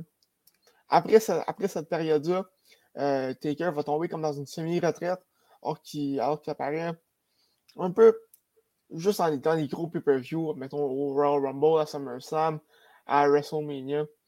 Et une fois, que, fois que la streak va être finie, il va tomber vraiment dans une presque retraite alors qu'il apparaît seulement à WrestleMania, euh, où est-ce qu'il va connaître des, matchs, je dirais, assez décevants. Euh, pour, être bien, pour être bien franc, il y a pas beaucoup de ces, de ces matchs-là qui ont, euh, qui ont, tenu vraiment l'attention. Euh, vraiment, j'ai comme pas idée. Son dernier match, euh, ça s'est passé à WrestleMania 36 euh, face à AJ Styles. C'était en plein de. Au début de la pandémie. Donc, ça permis à Dwayne de non seulement de lui donner un, un, beau. Un, un, beau au revoir, mais également euh, d'expérimenter avec un nouveau, un nouveau type de match, un match un peu plus cinématique, euh, qui a permis aussi euh, de cacher les faiblesses de Taker. Parce qu'il ne faut pas se cacher, à l'époque, Undertaker était rendu à 56 ans et mm. c'était encore. et disons que c'était plus très facile dans, le ring. Eh donc, ben, c'est quand même fou, ce niveau d'athlétisme-là à quelqu'un de 56 ans, quand même. Hein. Ouais, un gars plus de hanches, plus, plus de genoux. Ben ouais. c'est des fois, c'est pas beau à voir, mais euh, pour, euh, pour, euh, pour continuer sur ce, ce, match systématique-là, ça, ça, ça, passe dans un ring, c'est passé dans un. euh, dans, dans un cimetière, en fait, c'est très. euh, ça fitait beaucoup avec Undertaker. C'était un Buried Alive match. Euh, dans le fond, euh, c'était- c'est le dernier. C'est celui qui réussit à enterrer son adversaire qui remporte ce match. Et euh, c'est vraiment quelque chose de, de très, de très divertissant à, à voir. Mhm. Euh, euh, c'est comme que j'ai dit, un, vraiment le meilleur match de WrestleMania 36 qui a, qui a un peu sauvé la fin de carrière de, de, d'Undertaker. OK. Donc, c'est quand même. Il a réussi à finir relativement en beauté, même si les dernières années étaient, étaient vraiment, euh, étaient vraiment je dirais tranquilles, puis peut-être un peu décevantes pour lui. là. Exactement. Euh, Thomas, euh, je te- toi, The Undertaker, euh, c'est pas toi, mais euh, pour toi, euh, l'Undertaker, c'est quoi ce- le- le- le- ton- justement ton apport avec lui? Si ces dernières années ont été décevantes, euh, toi, c'est quoi ton premier contact avec ce, ce, ce- ce- ce lutteur-là? Puis, euh, comment tu le perçois? Est-ce que pour toi, de ce que tu as vu, il t'a donné les meilleurs moments de, de- de lutte ever? Qu'est-ce qu'il représente pour toi? Ben, écoute, moi, je suis arrivé quand même sur la lutte, je dirais sur le tard. Je l'ai pas tant écouté quand, j'étais jeune dans ces grosses années. Donc, pour moi, Taker, euh, c'est. J'ai pas pu vivre ces, grosses années. Sûr que j'ai été regarder euh, des vieux matchs sur, euh, sur WWE Network ou sur YouTube, mais euh, c'est pas pareil. Pour moi, pour moi, Taker, ça reste euh, le personnage mythique qui a même de m'intéresser à, la lutte je savais c'était qui parce que c'est l'Undertaker, mais euh, j'ai pas pu vivre euh, ces, ces grosses années-là. Mais, je, je, reconnais quand même l'impact qu'il y a eu sur la lutte, mais ils m'ont pas fait vivre tant d'émo- tant d'émotions que ça, je dirais. Tu as, parlé justement euh, qui, qui a marqué le monde de la lutte. Euh, la raison pour qu'on en parle, c'est que euh, il va être intronisé euh, au Hall of Fame au temps de la renommée de la WWE. Euh, Est-ce que c'était une question de temps? Oui. Euh, c'était sûr que- qu'il qu'il allait y être. Oui, ben, faut dire que le temple de, le temple de la renommée de la WWE, c'est très subjectif euh, selon euh, euh, qui est-ce que Vince McMahon aime et, n'aime pas? Par exemple, euh, Macho Man, on s'entend, est un, est un des lutteurs les, plus connus. Ça lui a pris euh, euh, 18 ans à- après son départ de la WWE avant de, de, de se faire introniser au, tem- au temple de la renommée. Et ce qui est plate avec Macho Man, c'est qu'on a entendu qu'il soit mort avant de le faire. Euh, mais euh, du côté de la WWE, il y a toujours eu un- une très bonne, re- très bonne relation à- à- à Vince- avec euh, Vince McMahon. C'est un, peu- un peu lui, dans le fond, avec les, avec les les, Stone Cold et les The Rock, qui ont permis un peu de mettre la WWE sur la, sur la map, si tu permets l'expression. Euh, donc, ils ont toujours une très, une très belle relation ensemble. Et euh, c'était vraiment une question de temps avant, avant qu'il arrive un personnage qui, a eu aussi mythique. C'est comme. Comme, comme avoir attendu. euh, c'est comme, un peu Wayne Gretzky au, au temps du hockey. C'est une question de temps avant, avant qu'il soit admis. Sûr que là, la différence, c'est que c'est d'adulte. hein. Mais, euh, mais euh, c'est un myth- mythique d'adulte qui, a- qui a marqué. mhm. Puis qu'il n'y a pas de règle non plus pour, pour les rentrer, là, ce qui semble être Non, c'est vraiment selon, selon ce que Vince McMahon veut. que, que ce- ben, tu sais, quand on considère aussi là, que, que, ben, que Georges Saint-Pierre a été, a été intronisé trois ans après sa retraite, puis Mhm. euh, huit ans, euh, ou c'était sept à l'époque, après euh, son, son combat il a décidé de prendre une pause et que Khabib euh, rentre euh, 15 minutes après qu'il a demandé sa 15 minutes, un an et demi plus tard. là. on voit des fois que justement, là, quand ça, ça ne tient qu'à une seule personne ou qu'à qu'à un, un certain groupe et qu'il n'y a pas de règles, des fois, ça, ça peut être un peu plus long, mais ça reste une bonne nouvelle quand même pour The Undertaker qui euh, qui mérite sa place, qui aurait dû y être, puis qui est genre juste tout simplement rapidement. Mais puis c'est pour te, pour te dire à quel point que le, le temps de la renommée de la WWE est, est bizarre. euh, Kid Rock et Snoop Dogg, ils sont membres. Hey, Snoop Dogg, il faut vraiment arrêter de le mettre partout. Et pourquoi il y est? Euh, je pense qu'il a fait un, un show à WrestleMania à Mané. Bon, mais au C'est- moins, il, il a fait quelque chose, là. on va se le donner. mais ok, fait quand même, quand même un, un- un Hall of Fame un peu, un peu particulier. Un Euh, peu. ouais. On va se le donner. Ben écoute, euh, Thomas, merci beaucoup d'être venu nous parler de, ce personnage-là. Est-ce que, euh, est que les lutteurs, on sait qu'est-ce qu'ils font à la retraite? Est-ce qu'ils continuent à, parler? Est-ce que ce personnage-là, on entend parler quand même, même si ça fait deux ans qu'il a arrêté? Ben, euh, très souvent, ce qu'ils font, c'est ils vont devenir soit, soit des producers ou, ils, vont, juste vivre, vivre, leur vie. Et très souvent, ils vont aller, aller raconter des histoires sur, sur, des podcasts, tout ça. Et ce qui est particulier avec Taker, euh, j'ai une petite parenthèse avant qu'on termine, c'est que lui, il a toujours très bien protégé son personnage. Il n'y a presque aucune entrevue euh, shoot, euh, si tu ouais. vraiment euh, entre, entre Mickey Calloway et en, en, fait qui n'est pas un personnage. donc, donc c'est très rare. Il a commencé à, l'en faire de plus en plus, ce qui est très intéressant. Mm. donc, donc, ça, hâte de voir ça va être quoi la suite pour Taker. Euh, mais personnellement, euh, je pense qu'il va juste profiter du restant de sa, du restant de sa vie dans son ranch au Texas. Très dans son ranch au Texas. Sur ces belles paroles, Thomas, je te remercie beaucoup. Puis euh, très cool, si tu veux nous faire d'autres, d'autres portraits. Il y a WrestleMania qui, qui, est comme dans quelques semaines seulement. Ça sera pas trop Début avril. Début avril. Bon, ben écoute, tu viens de nous parler de WrestleMania assurément le début avril. Je vais même essayer de le regarder. Mais ah, je garantis rien. Thomas, je te remercie beaucoup. On s'en reparle bientôt. C'est le tour de Johan qui fait une chronique sur un sujet particulier.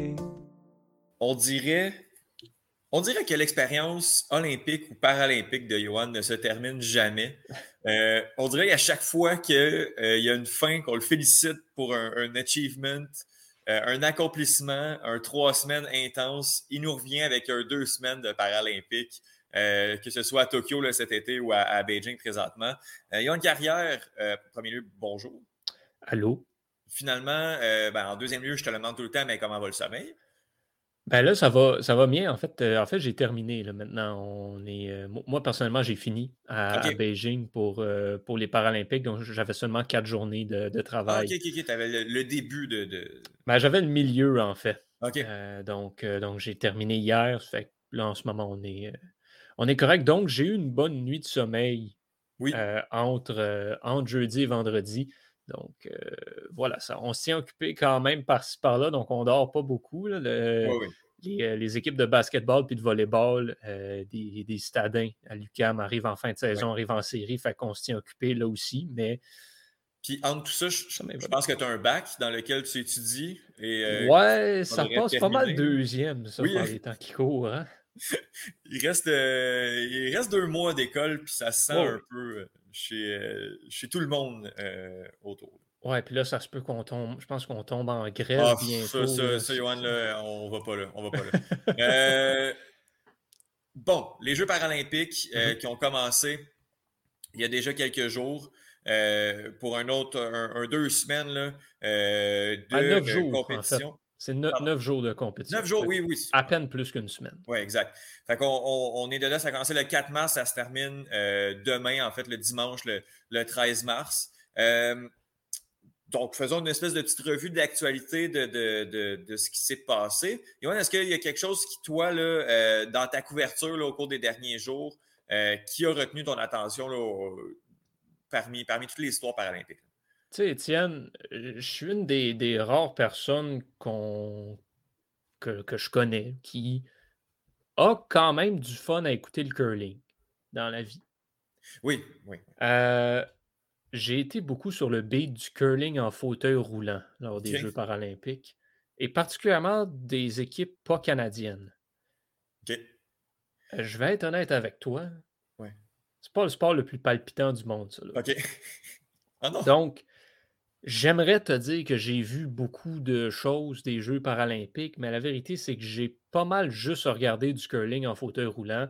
Pas toujours l'équipe canadienne, euh, mais quand même, c'est beaucoup ça que j'ai vu. L'équipe canadienne qui, en fait, il y a à peu près 30 secondes, vient de remporter la médaille de bronze, donc euh, en curling en fauteuil roulant. Ah donc, oui, ouais, je, je regardais ça euh, là, là, pour voir si, si l'équipe allait le remporter.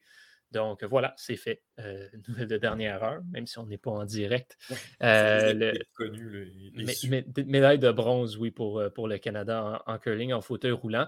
Donc j'ai vu beaucoup de, ce sport. J'ai vu du para-hockey aussi.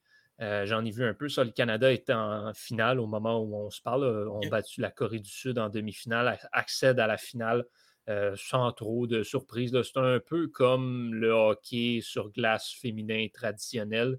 C'est Canada-États-Unis. C'est ça la finale. On sait depuis le début que ça va être ça la finale, donc on verra ça, euh, on verra ça demain. OK. Fait au, au, niveau des, des, des, des sports d'équipe, euh, le Canada réussit à, à, briller, médaille de bronze en, curling chez les hommes.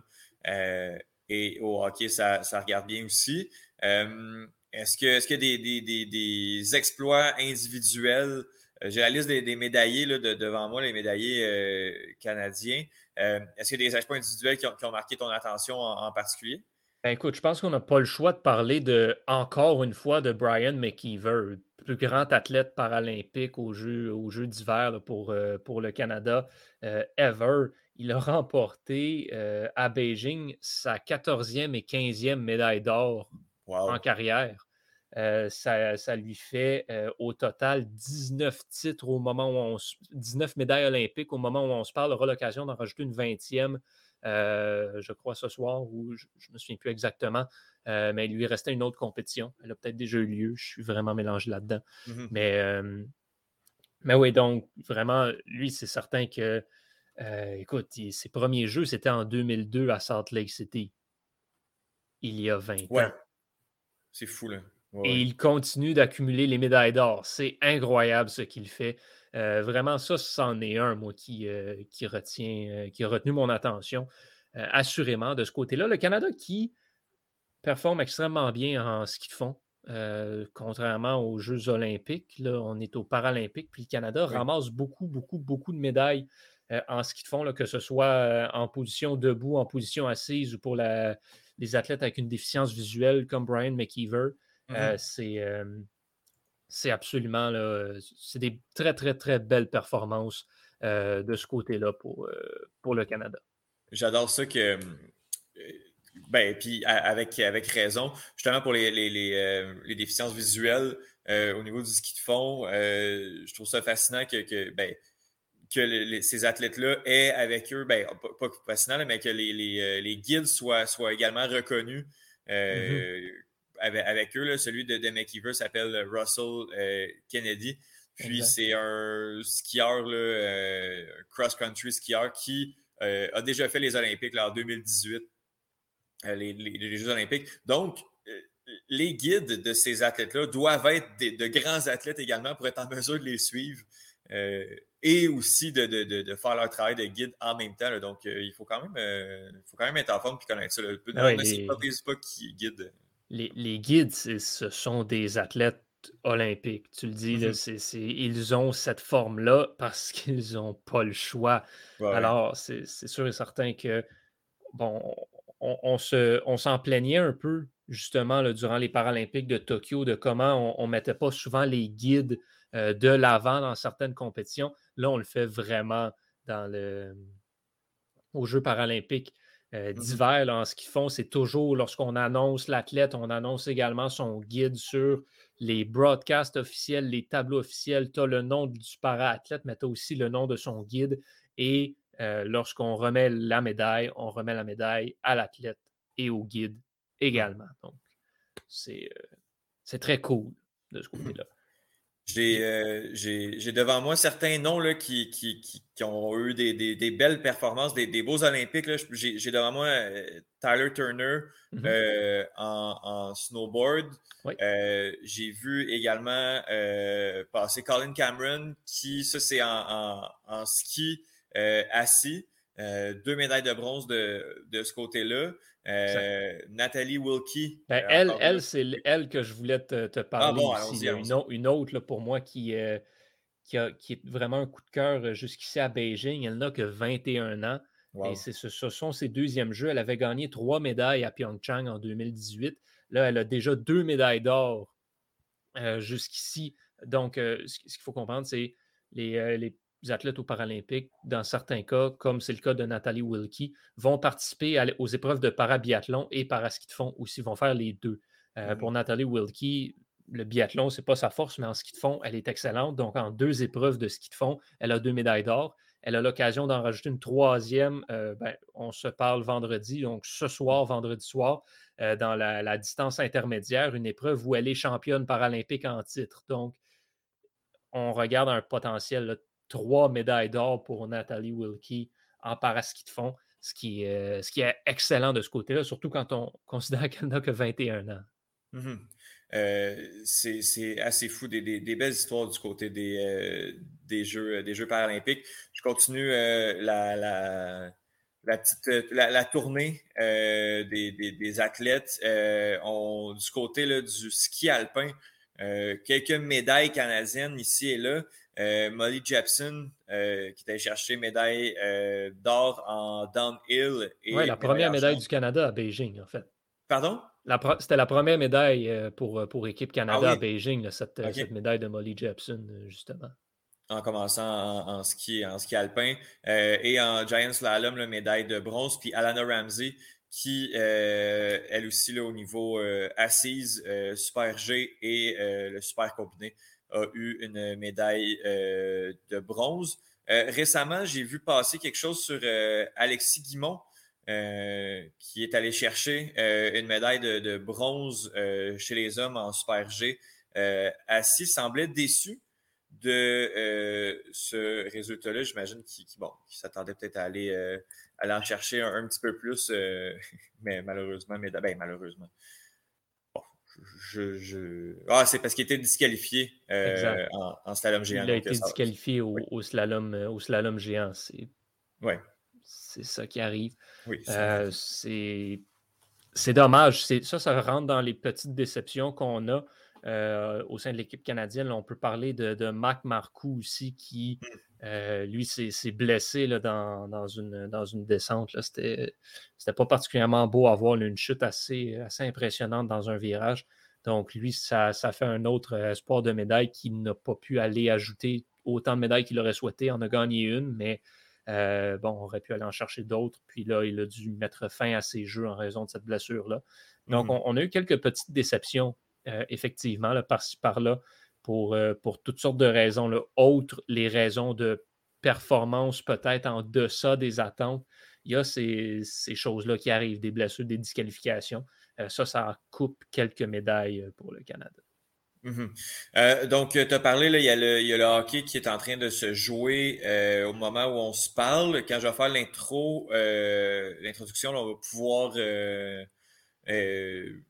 en fait, l'introduction du podcast, je vais pouvoir voir les résultats et savoir qui a gagné. Mais sinon, est-ce que d'autres compétitions à suivre d'ici la prochaine journée et demie de, de, de, de jeu? Ben écoute, c'est encore une fois, là, c'est ces compétitions-là qui vont arriver dans la dernière nuitée, euh, toutes les, dernières épreuves de, de ski de fond, vraiment, où c'est justement nos, gros noms de l'équipe canadienne ont des chances d'aller remporter, euh, d'aller remporter des médailles, d'aller en rajouter euh, quelques-unes. Le Canada qui veut va, espère peut donner une petite poussée là, dans, ces derniers, euh, dans ces dernières épreuves-là pour essayer d'aller chercher la deuxième place au tableau des médailles. Euh, quand on regarde ça, bon, la Chine, c'est à 47 au premier rang. Il n'y a personne qui accote ça. Mais le Canada, qui se trouve en troisième place avec 21, ça, c'est 4 de plus que les États-Unis, mais c'est aussi seulement 4 de moins que l'Ukraine au deuxième rang. Donc, avec deux médailles d'or, de plus et idéalement trois, le Canada pourrait à tout le moins prendre le deuxième rang des, euh, euh, du, classement au niveau des médailles d'or. Mmh et en allant chercher quatre, cinq de plus, euh, on, égalerait ou dépasserait l'Ukraine au deuxième rang. C'est en assumant bien sûr que les Ukrainiens ne gagnent pas de médaille. Ils vont en gagner. ça mmh aussi, les Ukrainiens sont également très forts en ce qu'ils font. Et ça, ça pour moi, c'est une des plus belles histoires de ces jeux-là. C'est cette délégation ukrainienne-là. Bon, on ne ben reviendra pas sur tout ce qui se passe chez eux, mais je veux, euh, je veux attirer ton, attention vers un, des grands moments euh, euh, des, Jeux paralympiques plus tôt cette semaine. Des, en, en, ski de fond, on a, on a eu deux balayages de podium de la part de l'Ukraine. Ah ouais. donc, chez les hommes, euh, en, déficience euh, visuelle, aux 12,5 km masculin. Et. ah non, pardon, c'était en biathlon, ça, c'est justement. C'est en, parabiathlon que, mmh que ça s'est passé. Et chez les femmes, aux 10 km féminin, on a également eu, on a également eu ça. Ça, c'est le, 10 km féminin, je crois, en position debout, où on a été chercher les trois médailles dans les deux en même temps. Ça, c'est assez fou. Là. Je regarde les, tableaux des médailles du côté, de, du côté du biathlon. Puis les Ukrainiens, c'est une domination. Euh, je je ne ferai pas le calcul là, mais c'est au moins 50% des médailles. Ah, c'est euh, plus que ça du côté des deux catégories, des, en fait, des hommes et des femmes, c'est assez fou la domination ukrainienne en, biathlon euh, paralympique. Ah ouais, euh, voilà. Et donc, pour moi, c'est comme je dis, c'est une des belles histoires de ces jeux-là. Ils sont arrivés à la dernière minute à Beijing. En plus, on ne savait pas s'ils allaient pouvoir s'y rendre en raison du conflit avec la Russie. Donc, vraiment très, très, très beau, avoir des très belles images. Mmh oui, les athlètes qui, euh, bon, euh, sont affectés, bien sûr, mmh mais le font justement pour leur famille, pour, euh, pour leur pays. C'est vraiment impressionnant de, les voir aller, de les voir performer aussi, en mmh sachant que mentalement, c'est sûr et certain qu'ils ne sont pas au sommet de leur forme. Non, non, clairement, c'est vraiment pas des conditions, conditions idéales. Puis justement, si, s'ils peuvent briller un peu puis mettre un, petit bombe sur, euh, sur tout ce qui se passe de leur côté, ce, sera, déjà, ce fait euh, du côté des, euh, des, Jeux paralympiques, qui se terminent justement là, dimanche demain. Euh, le 13 euh, euh, mars prochain. C'est tout dans le fun, justement, de, pouvoir parler de, cette compétition-là qui passe malheureusement inaperçue. Si vous avez l'application Beijing 2022, au moins vous avez pu continuer à avoir beaucoup de contenu. l'application sur le téléphone qui continue à en pousser autant que c'était les Jeux olympiques. Mais sinon, au niveau médiatique, c'est, je dirais, plutôt pauvre comme couverture. Oui, effectivement. Je, bon, je, Radio-Canada web diffuse toutes les épreuves. Mmh euh, mais effectivement, il faut que tu ailles les chercher. Ce n'est pas, toujours, euh, pas toujours affiché nécessairement mmh euh, à grande échelle. Puis à la télévision, on parle d'un deux heures par jour de résumé de compétition. Il n'y a pas grand-chose dans le monde médiatique sur les Jeux paralympiques. on est en voie d'essayer de changer ça. Là. Mmh un des gros points aussi qui revient beaucoup de plus en plus dans les médias, c'est le fait que, bon, on en parle souvent ces temps-ci, ces fameux bonus de médailles. Les athlètes olympiques qui gagnent un qui reçoivent un certain montant lorsqu'ils rentrent au pays euh, pour une médaille d'or, un autre montant X pour une médaille d'argent et un autre montant X pour une médaille de bronze. Les athlètes paralympiques ne reçoivent rien. Ce genre de choses qu'on veut changer également dans le futur. Donc, ça va prendre du temps, c'est mmh certain, mais je crois que tranquillement, pas vite, on est en train de s'en aller vers un meilleur monde pour les athlètes et les, Jeux paralympiques. Ben, Yann Carrière, je te remercie énormément. La semaine prochaine, c'est la saison de la Formule 1 qui commence. Il va falloir que tu viennes nous parler de ça. Oui, je euh, suis en train de me taper euh, la saison 4 de Drive to Survive. Euh, ah oui, hein? Ce qui vient de sortir. Donc, je me suis levé avec ça ce matin, puis, puis surveiller aussi on aime ça faire des plugs une fois de temps en temps, là, surveiller l'épisode de, reprise vidéo qui s'en vient la semaine prochaine. On va parler de cette série-là, justement. Ah, très, très cool. Ben écoute, je te remercie beaucoup. Puis justement, la semaine prochaine, F1 sans faute. Yohan Carrière, merci énormément. Absolument, la semaine prochaine.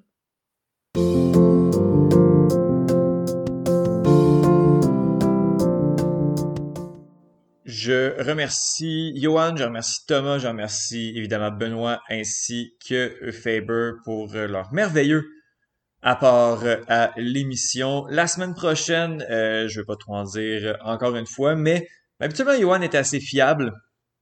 Imagine si là, ça ne pourrait pas se faire. Euh, Johan va venir nous parler de F1, entre autres, mais il y a également beaucoup d'autres contenus. J'ai beaucoup de, de, projets de chroniques. Il y a beaucoup de gens qui viennent me voir, qui ont des idées. Euh, faute de temps, on essaie de parler de sujets d'actualité euh, le plus possible, mais quand on a du contenu temporel, j'aime bien ça également. Donc, euh, on va parler F1, ça c'est assuré. Le reste, je n'en dis pas plus. Il va falloir écouter le 58e épisode de De bout à l'autre qui va avoir, qui va être diffusé, qui va avoir lieu la semaine prochaine. Ciao tout le monde.